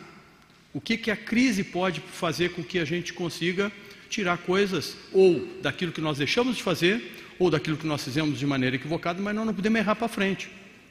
O segredo é não errar, ou aquilo que nós uh, tivemos nesse período que nós deixamos de, de, de, de fazer. E uma das coisas que eu que eu digo que falei aqui, talvez a política pública equivocada, mas também não pode ser baseada só na política pública. E é isso que a crise talvez deixe de legado, e é isso que nós queremos lá fazer, é que também, a partir da oportunidade que a política pública, que o poder possa fazer, mas ele não pode ser alicerçado só esse processo. Então, um conceito que nós temos que aprender é que a iniciativa privada, aproximando do poder público, sendo um Estado, e aí eu queria dizer Estado, ou quero dizer Brasil, mas eu quero defender aqui Rio Grande e cumprimentar o meu amigo, companheiro, Fávio Teles, ex-prefeito, agora há poucos dias deixou Jaguarão, por um desafio e que é muito importante. Queria então te cumprimentar ao Fávio, que é um grande colega, aprendi muito com ele aí, nós somos contemporâneos como prefeito e também amigo e que está deixando também para um outro desafio que é tão importante para a região sul, né, pré-candidato a deputado federal, mas que a partir desse aprendizado a gente possa fazer com que o Estado seja mais receptivo ao desenvolvimento, que invista em inovação, que invista em infraestrutura, que seja mais ágil nas suas licenças, que prezem. E aí eu queria mais uma vez aqui, uma boa parte da minha fala aqui, o presidente eliminou, né, que nós priorizamos Fizemos a lei de liberdade econômica no município de Rio Grande. Somos a primeira no Brasil, porque nós entendemos que precisa ser facilitador do processo. Então, este é um tema que talvez seja um aprendizado que nós temos que ter, é fazer que também não só nós ficamos dependendo só do poder público, só dependendo de Brasília, está com o pires na mão, só está chorando por é, incentivos, isso, aquilo.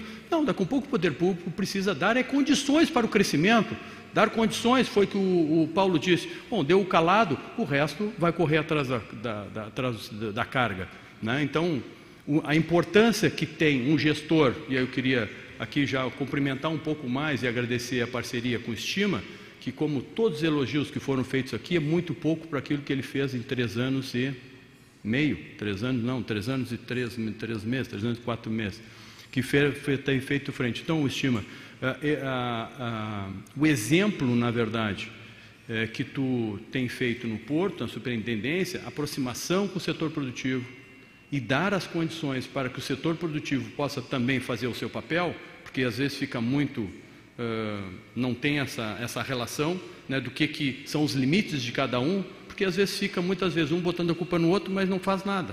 Então, o segredo talvez nisso aí. Então, esse aprendizado da crise é o que a gente tem aqui, é o que eu tenho trabalhado muito, principalmente desde o ano passado, quando pegamos uma prefeitura desequilibrada financeiramente e bastante desequilibrada por não ter métodos, porque não ter interesse talvez em gerenciar os recursos que são escassos e que são nossos e que precisa ser bem aplicado e precisa ter transparência na entrega que se faça. Então, é, esse, esse é um processo que a gente é, entende que é necessário essa, essa, esse diagnóstico e principalmente esse entendimento de como construir esse processo, dão os limites e responsabilidades de cada um para que a gente possa ter efetivamente é, os resultados. Bom, também ao longo de um ano, né, a gente também não pode estar só chorando, só reclamando, só colocando culpa nos outros, nós temos que começar a começar a dar resultado. Né, e quando a gente tem e criamos uma marca, Rio Grande dando a volta por cima. Esse é um papel que a gente tem feito e agregando todo mundo, juntando todo mundo, deixando as vaidades de lado, que todos são importantes no processo, cada um com a sua importância, uns mais, outros menos, mas na mesma, na mesma linha de atuação. Então, a parceria tem sido uma marca, seja com a Superintendência do Porto, seja com a Câmara do Comércio, seja com o CDL, né, seja com a sociedade organizada que às vezes é, necessita e está louco para ajudar, e a gente tem aberto os braços para acolher essas sugestões, ideias, e alguns momentos críticas, que são bem-vindas, quando são construtivas e que não são às vezes muito mais pelo lado político, mas esse é um papel que a gente gosta de construir e essas relações de diálogo, de respeito, que às vezes até pensam diferente do que nós, mas que nós temos que entender e respeitá-los, desde que queiram caminhar para frente, desde que queiram resolver, desde que queiram ajudar nessa construção. Então, iniciativa privada, poder público, seja com o governo federal, seja com o governo do estado, seja em Rio Grande com a Câmara de Vereadores, queria cumprimentar o vereador Luca aqui, que é um grande parceiro, e ele mexe comigo, né? eu digo Luca, mas Luca, não, Luca do Porto. Luca é defensor do Porto. Então, cumprimento e saúdo todos os vereadores lá de Rio Grande por aquilo que tem feito em todo esse nosso processo. Uh, como disse, então não adianta a gente só construir, já foi dito aqui pela liberdade econômica, a meta nossa era realmente demonstrar com atitude do que, que a gente precisa fazer para ser realmente diferente ou demonstrar que nós somos receptivos ao desenvolvimento e não punitivos ao desenvolvimento. Limites legais nós temos, a burocracia no poder público às vezes atrapalha um pouco, mas nós temos que ser mais audaciosos, mais corajosos. Então, esse foi uma meta que nós colocamos. Não fizemos não só a lei, nós fomos o município que mais dispensou atividades de licenciamento no Brasil para que possa iniciar suas atividades. E o segundo passo é de que também aquelas responsabilidades que se tem, né, que precisa ter o licenciamento, o poder público também tem prazo para responder. Se o poder público não responder, ele está apto a trabalhar. Claro que ele não está dispensado do cumprimento da lei. Este, porque o poder público, e é um pouquinho que depois eu vou falar aqui também, além é, da mudança da legislação, a gente também tem mudado um pouco do enfoque daquilo que o poder público precisa ser fazer, na verdade. Ele, ao invés de ser babá de processo, de estar analisando documento, ele tem que ser órgão fiscalizador. Por isso que nós temos prazo para responder. Se não responder, o empreendedor está apto a fazer. Mas claro que nós precisamos depois ter a fiscalização para saber se ele está trabalhando dentro da lei. Se ele está trabalhando dentro da lei, se ele cumpriu toda a legislação, automaticamente ele está apto a trabalhar. Se ele não estiver apto a trabalhar, ele vai ter que ser punido e talvez com a sua responsabilidade chegar ao, ao ponto de poder fechar o seu negócio se ele não efetivamente for e não trabalhar de maneira séria e correta. Então, por isso que nós eh, escolhemos eh, alguns itens importantes. Uh, esse o novo Código de Obras também, para mim, eu até botei aqui, porque primeiro que a construção civil gera muito emprego. O Rio Grande precisa gerar emprego, então não precisamos destravar muita coisa. O Código de Obras é de 1972. Eu, eu sou de 1971. Eu tenho 50 anos, ele tem 49 anos de vida. O Código de Obras, toda nomenclatura totalmente ultrapassada, equivocada, legislações que não estavam atualizadas, nós atualizamos eles, dispensamos também tudo aquilo que for baixo risco, tudo aquilo que tiver até 450 metros quadrados, tudo aquilo que puder liberar, também não precisa mais passar pela prefeitura, está dispensado, só declarar. Para a prefeitura saber o que, que vai ser feito e também está dispensado para as construções civis. O que, que isso vai fazer com que a gente tenha o nosso, nosso recurso humano atender com mais agilidade os empreendimentos que não estão dispensados dos licenciamentos. Então, nós vamos ter mais agilidade, talvez um olhar diferenciado, para que o poder público possa dar essa resposta mais rápida. Então, este foi também mais uma, uma, eu digo, mais uma ação, uma atitude de que a gente possa desburocratizar o processo. Eu trouxe também um exemplo de vários que nós estamos fazendo lá em Rio Grande, muitos que nós estamos é, incrementando, que é essa participação, que é o Cassino Quatro Estações. Quem conhece o Cassino, maior extensão do mundo, são 220 quilômetros, mas utilizado três meses só. Três meses saiu, o cassino esvaziado. Bom, o nosso propósito é utilizar como vetor de desenvolvimento também importante, e uma coisa que eu me esqueci de falar ali, também outro erro que talvez Rio Grande ocorreu, é colocar todos os ovos no mesmo cesto. Nós temos que diversificar a atividade econômica do município e utilizar aquilo que nós temos que é nativo, né, que é tradicional e que a gente precisa só profissionalizar. E o turismo é talvez aí que dê mais resultado, que possa gerar mais emprego, mais renda, um desenvolvimento local que, o, que, que, o, que o Rio Grandino, ou aquelas pessoas que escolhem o município de Rio Grande para resolver, para trabalhar ou para morar, também vão aproveitar o máximo. Então, isso é um dos exemplos, a parceria público-privada, a aproximação que fez com que o município não aporta um real de recurso, tudo isso é parcerias e a gente tem feito uma programação durante o ano inteiro, vamos fazer, já estamos fazendo o ano inteiro de programações aí no cassino, diversificando, já ampliando todas essas eh, notícias que a gente eh, tem feito aí e programações diversas eh, para o cassino um pouquinho do dando a volta por cima, já foi dito aqui pelo nosso presidente, e talvez muito mais competência que eu, o polo naval voltando numa outra escala, mas o ativo que nós temos lá, nós não podemos esquecer ou perder isso, tem um ativo importante instalado, né, mais de quase 2 bilhões de investimento em infraestrutura, são poucos lugares no mundo que tem, é o maior dique seco do hemisfério sul, uma infraestrutura de capacidade de beneficiamento de aço em poucos lugares do mundo e que está retomando numa escala menor, talvez volte numa escala menor, mas que também possa diversificar e ter outras uh, utilidades, né, e principalmente na cadeia de óleo e gás. Por isso que eu disse que talvez tenha que ter um, um cuidado nesse processo como uma política pública para integrar e valorizar e gerar desenvolvimento, emprego direto na óleo e gás, mas para a indústria que muitas oportunidades possam ter ao longo desse tomado, dessa, desse ativo importante que nós temos, seja instalada ou seja no nosso subsolo aí, que é o petróleo que está a todos postos aí. O estaleiro, nós temos esse instalado e nós temos, eu fui com estima e com o governador Eduardo a, a, ao Rio de Janeiro, e eu ouvi que saí de lá muito bem entusiasmado, na verdade.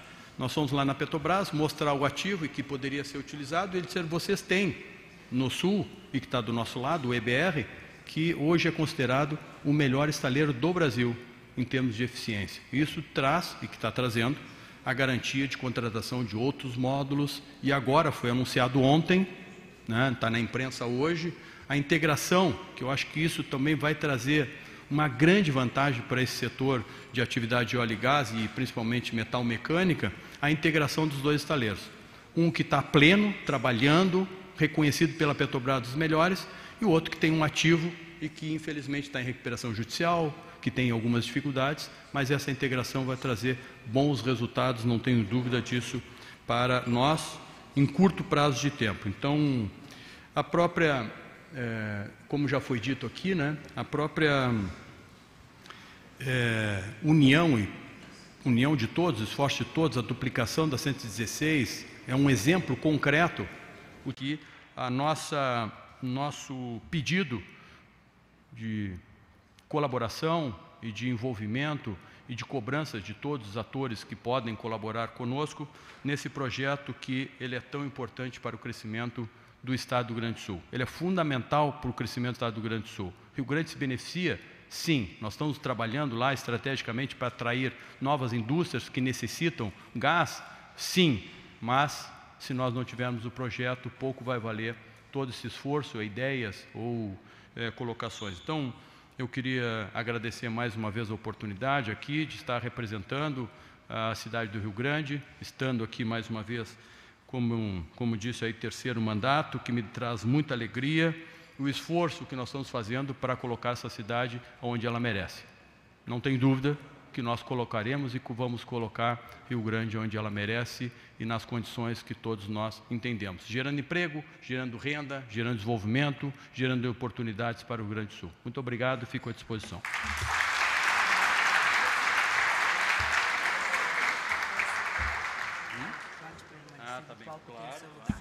O nosso presidente da Federação, Anderson Trautmann Cardoso, vem ao palco para o momento das perguntas, acompanhado dos nossos palestrantes.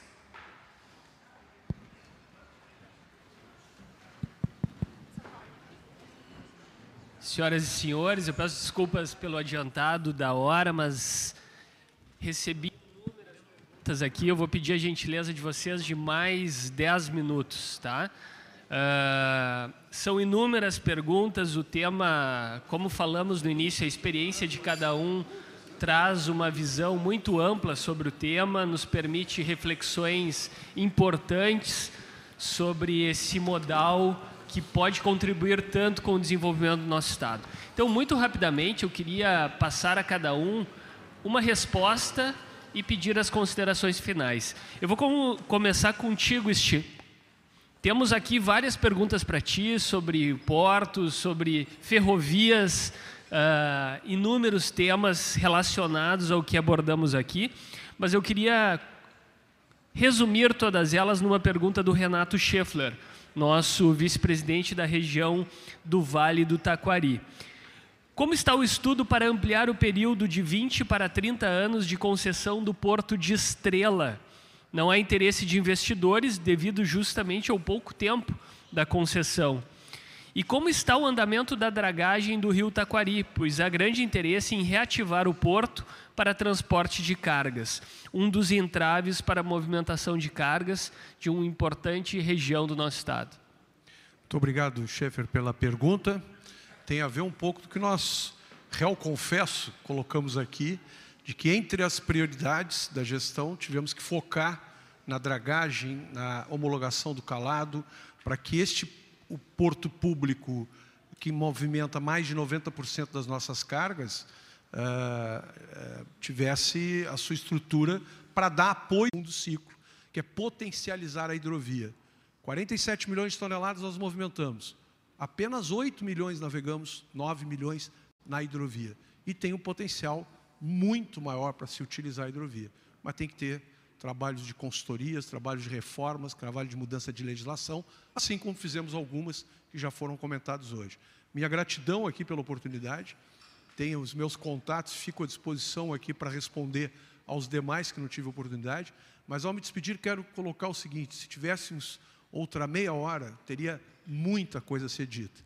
E faço aqui na pessoa da doutora Daniela eh, Cardial, uma das pautas muito relevantes para a próxima próximo ciclo de economia das estruturas dos nossos estaleiros e do próprio Rio Grande do Sul.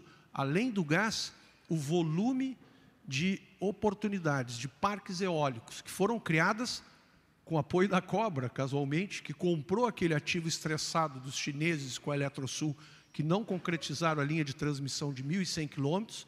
Agora existe a linha de transmissão, nós temos condições de nos conectar com novos parques que estão em andamento, e tem toda a discussão da, da linha offshore. E a linha offshore, que está sendo chamada, que não, não é toda a região que tem esse privilégio de poder estudar a margem marítima, como também a própria hidrovia, como opção de gerar energias renováveis. Né? Não é possível que a gente não consiga superar questões ambientais para substituição de energia renovável. Então, tem um ciclo riquíssimo, né? para mim é maior do que algumas estruturas que a gente passou aí, que a gente ainda não identificou o potencial disso, mas estamos alinhados, portanto teremos reunião na sequência aqui, né, com o pessoal do Sindiólica, o Guilherme Sari, que é um defensor há muito tempo também dessa pauta. Então, minha gratidão a todos, tem vários amigos aqui que dá vontade de citar, mas estamos uh, muito contentes com a oportunidade de divulgar melhor o trabalho que todos esses terminais, que a cidade de Rio Grande está fazendo, em prol do Estado. Muito obrigado. Nós que agradecemos, Estima, pela tua tua dedicação a esse tema e a tua contribuição com o desenvolvimento do nosso Estado. Várias perguntas para o Caio. O Caio falou muito sobre a atratividade do Rio Grande do Sul para e a competitividade. Uma pergunta aqui para resumir todas as que eu tenho sobre o que, que poderia melhorar em termos de competitividade para o agronegócio, uh, na tua opinião, ainda na estrutura portuária do nosso Estado?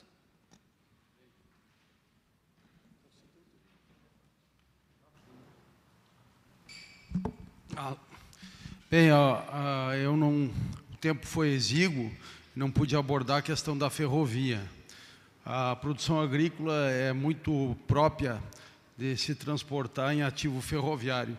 Hoje, os terminais de Rio Grande, os quatro terminais em conjunto, é, da carga operada por eles, é em torno de 23%, média. É ferrovia e, na sua grande maioria, rodoviária. É um percentual muito pequeno de hidrovia, base terminais de Porto Alegre. E nos parece que dobrar o transporte da ferrovia não é muito difícil. Nós temos duas questões. Capacidade de descarga em Rio Grande, que, tá, que está, está estabilizada há muitos anos, alguma melhoria de processos que pode ser feito ainda, é, mas não, não vai modificar essa matriz e, e aí sim aumentar a capacidade de descarga de vagões em Rio Grande e aumentar a capacidade de carregamento nos terminais do interior.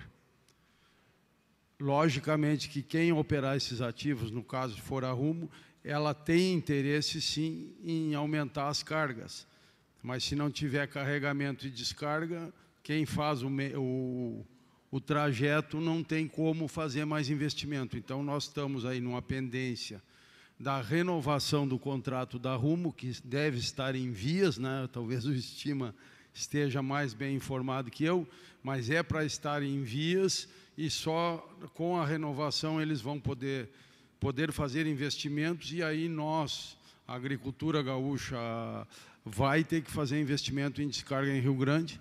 Eu acredito que nós podemos dobrar, né? tranquilamente podemos dobrar, mas se não tivermos uh, investimento, por isso é importante aquela obra que a CCGL pretende fazer no Porto de Rio Grande, para que a gente dobre a capacidade de descarga e aí sim o interior também, a, a, a CCGL também tem um investimento previsto em Cruz Alta, já adquiriu a área, são 92 hectares, não só para movimentar granéis agrícolas, mas também fertilizante, Cristiano porque o, o trem precisa ir com carga e voltar com carga para que a gente viabilize melhor a, a, questão agrícola, os custos, racionalize custos da agricultura gaúcha.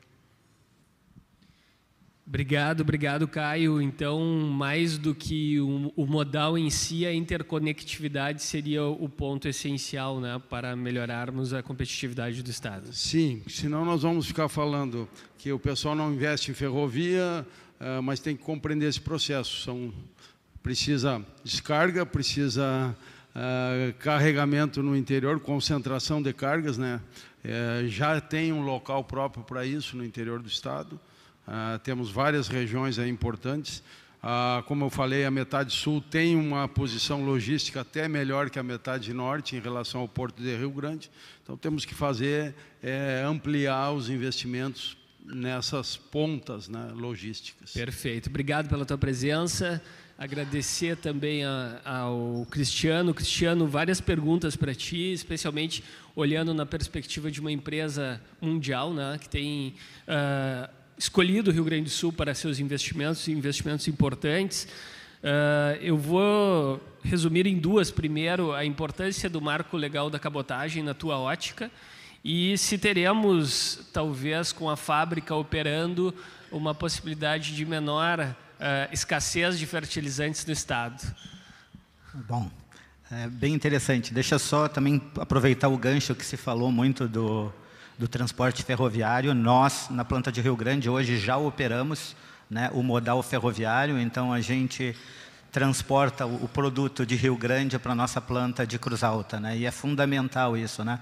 Muitas vezes carece do trem retornar para a gente enviar. Então, quanto mais empresas se apoiarem nesse modal, melhor vai ser aí o desenvolvimento também das nossas ferrovias. Né? Uh, quanto à escassez aí de fertilizantes, né? a gente está vivendo um momento bem complicado, é só olhar as notícias. Né?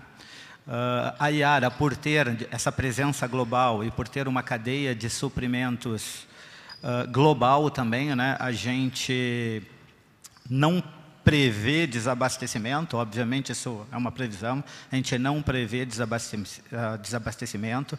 Estamos trabalhando aí na realocação, digamos assim, de fornecedores, uma vez que, que os mercados ali de Belarus, Ucrânia e Rússia estão, estão fechados nesse momento, né? E, e esse primeiro trimestre para nós ele já foi muito positivo, a gente conseguiu expedir mais do que o trimestre uh, do ano passado, mostrando aí que, que, que, estamos lidando com esse problema e conseguindo aí, até o momento, aí, atender, uh, digamos assim, os nossos, os nossos clientes e, e parceiros. Né? Uh, quanto ao modal da cabotagem, isso é fundamental. Né? Então, nesse sentido, a Yara também visando melhorar o seu atendimento e tornar a planta de Rio Grande um hub de transferência de fertilizantes, produção e transferência de, de fertilizantes. Né? A gente acabou de, de concluir um projeto aí do Ship Loader, onde a gente vai cada vez mais se utilizar de cabotagem para mandar material para os países vizinhos aqui, né? Paraguai, Argentina, e também abrir a possibilidade, então, de levar esse fertilizante para o norte do país via marítima. Né? Hoje, muitas vezes, a gente faz esse transporte de Rio Grande até Roraima via, via uh, rodoviário. Né? E seguramente, com a cabotagem, a gente vai ganhar uma maior competitividade né? e acessar esses novos mercados. Aí. Obrigado a ti, Cristiano, pela participação também, mais uma vez, no nosso evento. Agora fecho contigo, Bertinetti, o nosso prefeito. A ti, tu falaste muito do terminal Santa Clara e do sucesso. Pergunta que chegou é quando teremos outro terminal da Wilson Sons no interior?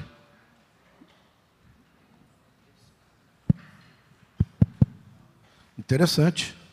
Eu gostaria de cada ponto numa cidade produtora que tivesse um terminal na hidrovia, porque é um modal fantástico, né, onde a gente não tem acidentes, a gente não tem emissões e a gente tem um ganho logístico muito grande. Se falou de Estrela, a posição geográfica de Estrela, junto ao nosso estado e à zona produtora, é o melhor local. Nós temos alguma dificuldade em função do calado. Falta ainda uma das comportas que não foram feitas, das reclusas, que é o que complica a chegada em Estrela e mantém um calado no máximo lá de dois metros e meio, quando São Pedro não resolve brigar e passa para um metro e vinte. Está uh, sendo feita a, a dragagem do, do Taquari. Eu, eu, fiz já de lancha Porto Alegre Estrela, num dos eventos lá do Porto. Né? Tive a oportunidade, inclusive, de convidar o, o senador Reis para ir a Rio Grande, ver o que, que é Porto, e não desenhozinho em papel de pão que isso eu faço até na minha sala, né? disse isso a ele na época. E querendo que realmente Estrela funcionasse, porque Estrela, a primeira navegada de contêiner no Rio Grande do Sul foi em 99 e nós fizemos uma parceria com, ainda era a Hamburg Sud, hoje Maersk, e fomos lá em Estrela fazer uma operação com tabaco. Hoje Estrela tem uma, uma zona industrial fantástica ao redor, que eu vejo grandes possibilidades. No modal ferroviário, uh, o Brasil precisa se reinventar na questão das legislações que estão voltadas ao porto, porque tudo é proibido. Nós temos um, um administrador que ele está cumprindo as regras e nós estamos todos juntos fazendo várias coisas. Os outros são aqueles doutor nous, como eu falo, não pode isso, não pode aquilo, não pode aquele outro. Para quê? Dez anos e a gente não tem energia em Rio Grande, num projeto que estaria pronto. Quanto nós perdemos de atração de, de outras indústrias para o nosso distrito industrial, hoje nós estaríamos comemorando isso. Nós estamos desde 2005 com o terminal no movimento linear. Quando o mundo inteiro, qualquer lugar, por exemplo, da Ásia, abre um, um terminal e movimenta 15 mil, 15 milhões, 20 milhões, 30 milhões de teus, o Brasil ainda movimenta 12 milhões. Nós somos o rei da comida, nós somos o rei da madeira, nós somos o rei da celulose, nós somos reis de tudo e nós não nos completamos disso por conta das legislações que são travas. 116. Por que, que não entregou para a Ecosul, refez o contrato, duplica esse troço, toma um prazo que não nós tivemos? 300 meticais até três anos da assinatura do contrato. Estava lá no contrato. Se a gente não faz, perde o contrato. Arrumo. Ela tira os ativos, leva para São Paulo, acaba com o container ferrovia, e aí Cadê a agência reguladora? Ah, tem que renovar, tem que renovar. Não, para aí, vamos cumprir o contrato. Não? Então, por exemplo, se chega na Rio Grande, em Rio Grande, o estima vai dizer, tá, Paulo, e aí, o que, que vocês vão fazer? O São Souza não vai fazer melhorar o terminal? Nós temos uma concessão. Então, nós vamos ter que fazer isso. Então, é, como o estima diz, pô, isso aqui nós ficaríamos, um, acho que uns dois anos conversando. Agradeço mais uma vez a oportunidade de poder falar para esse público maravilhoso né? e pedir que a gente continue muito juntos certo? na briga pela energia nova que está chegando em Rio Grande, porque isso vai atrazer, atrair negócio para todo mundo. Isso vai ser extremamente importante. Porque, como engenheiro, se não tiver energia, a máquina não anda. Concorda? Muito obrigado mais uma vez. Parabéns, presidente Anderson pelos eventos da casa, sempre muito, muito bons. Obrigado, obrigado, Bertinete, obrigado a ti pela participação, pelo, pela colaboração nos nossos projetos. E fechamos aqui com prefeito, prefeito Fábio. Nós temos a sua experiência já à frente da Secretaria do Desenvolvimento, à frente de, uma, de um município que tem o motor do seu desenvolvimento neste modal, a pergunta que chega é qual é o aprendizado? Por que, que o Rio Grande do Sul dá tanto as costas a esse modal tão importante para o desenvolvimento uh, econômico e social de uma sociedade? Bom, é, primeiro eu queria então mais uma vez agradecer né, a oportunidade. O, esse processo, eu acho que, acho que até eu acho que nós estávamos falando ali é, antes um pouco, né? É, às vezes nós demoramos na tomada de decisão. Acho que nós estávamos conversando, eu acho, né? Estava conversando com o presidente. E às vezes essa decisão e essa tomada de decisão ela é, ela é mais lenta. Então acho que um erro que nosso de talvez não poder ter um olhar mais técnico, integrando tudo isso e a necessidade de que isso seja rápido para uma resposta mais rápida. Ao mesmo tempo, também, eu acho que esse foi o, a dificuldade, o que eu vejo é que eu sou um otimista hoje porque ao mesmo tempo também quando a gente começa a fazer, nós somos muito mais ágeis, muito mais rápidos que os outros. Então eu fico aqui, então acho que o aprendizado dos erros que nós tivemos e que fique como ensinamento, como eu falei ali, as correções que nós precisamos fazer e fazer com que as coisas aconteçam e que é possível fazer e que cada um faça a sua função. Então é, é muito isso, é de que é, não adianta estar começando a olhar só para trás. Nós temos que olhar para frente e fazer com que as coisas possam acontecer mais rápido, mais ágeis e a técnica prevalecer e não a política. Muitas vezes a política quis prevalecer em alguns momentos, por isso que talvez nós ficamos um pouco para trás ao invés de nós de, de, de, decidir essas coisas. Então, é, entendo que é isso, a, o envolvimento e a necessidade de escolher, definir e fazer. Muito bom.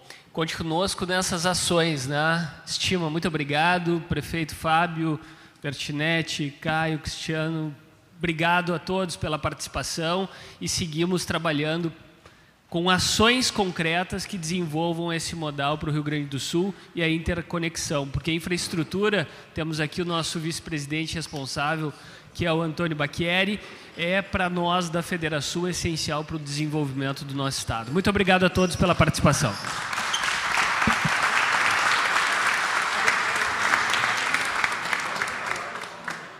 Você já parou para pensar?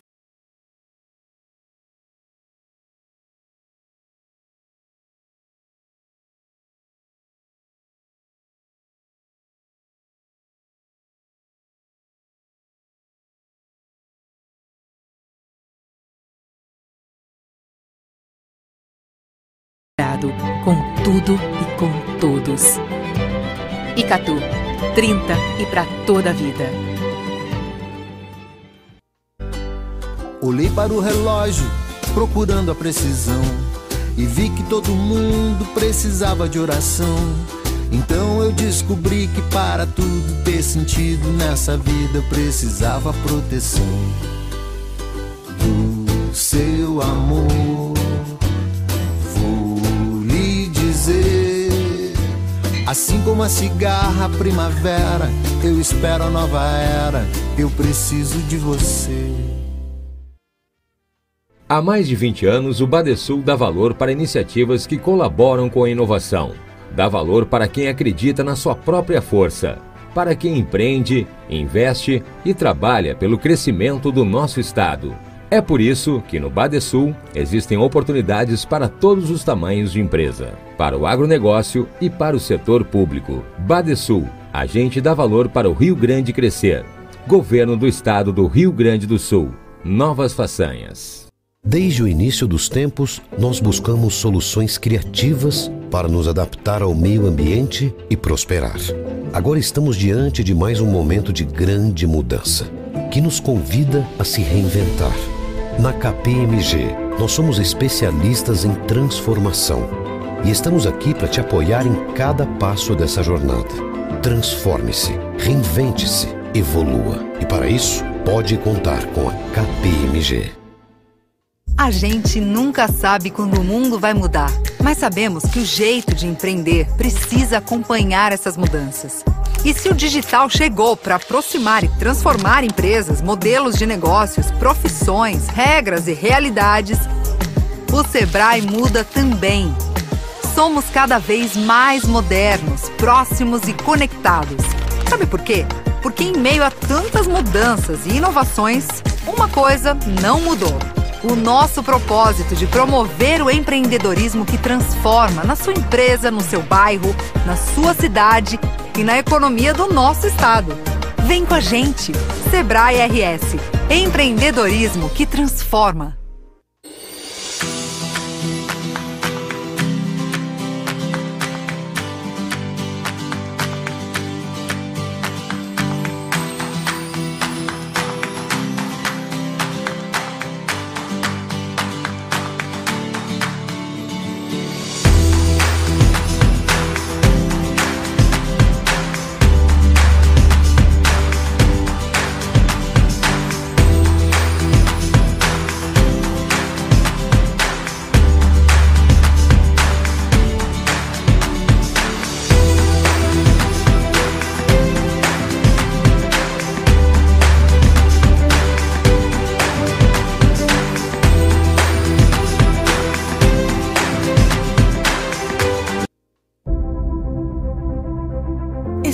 Comemorando hoje 25 anos do Tecom Rio Grande.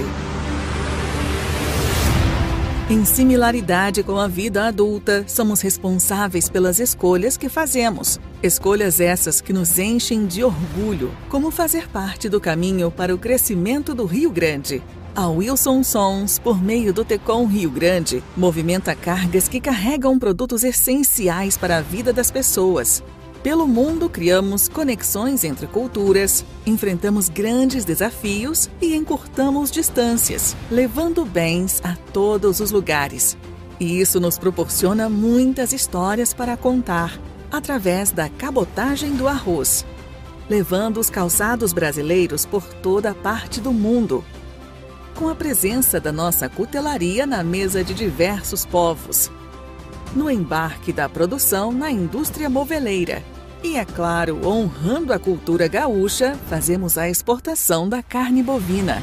A importação e exportação do setor de máquinas e setor automotivo também movimenta nosso terminal. Seguimos conectando o Sul com o mundo e navegando rumo a mais 25 anos de sucesso.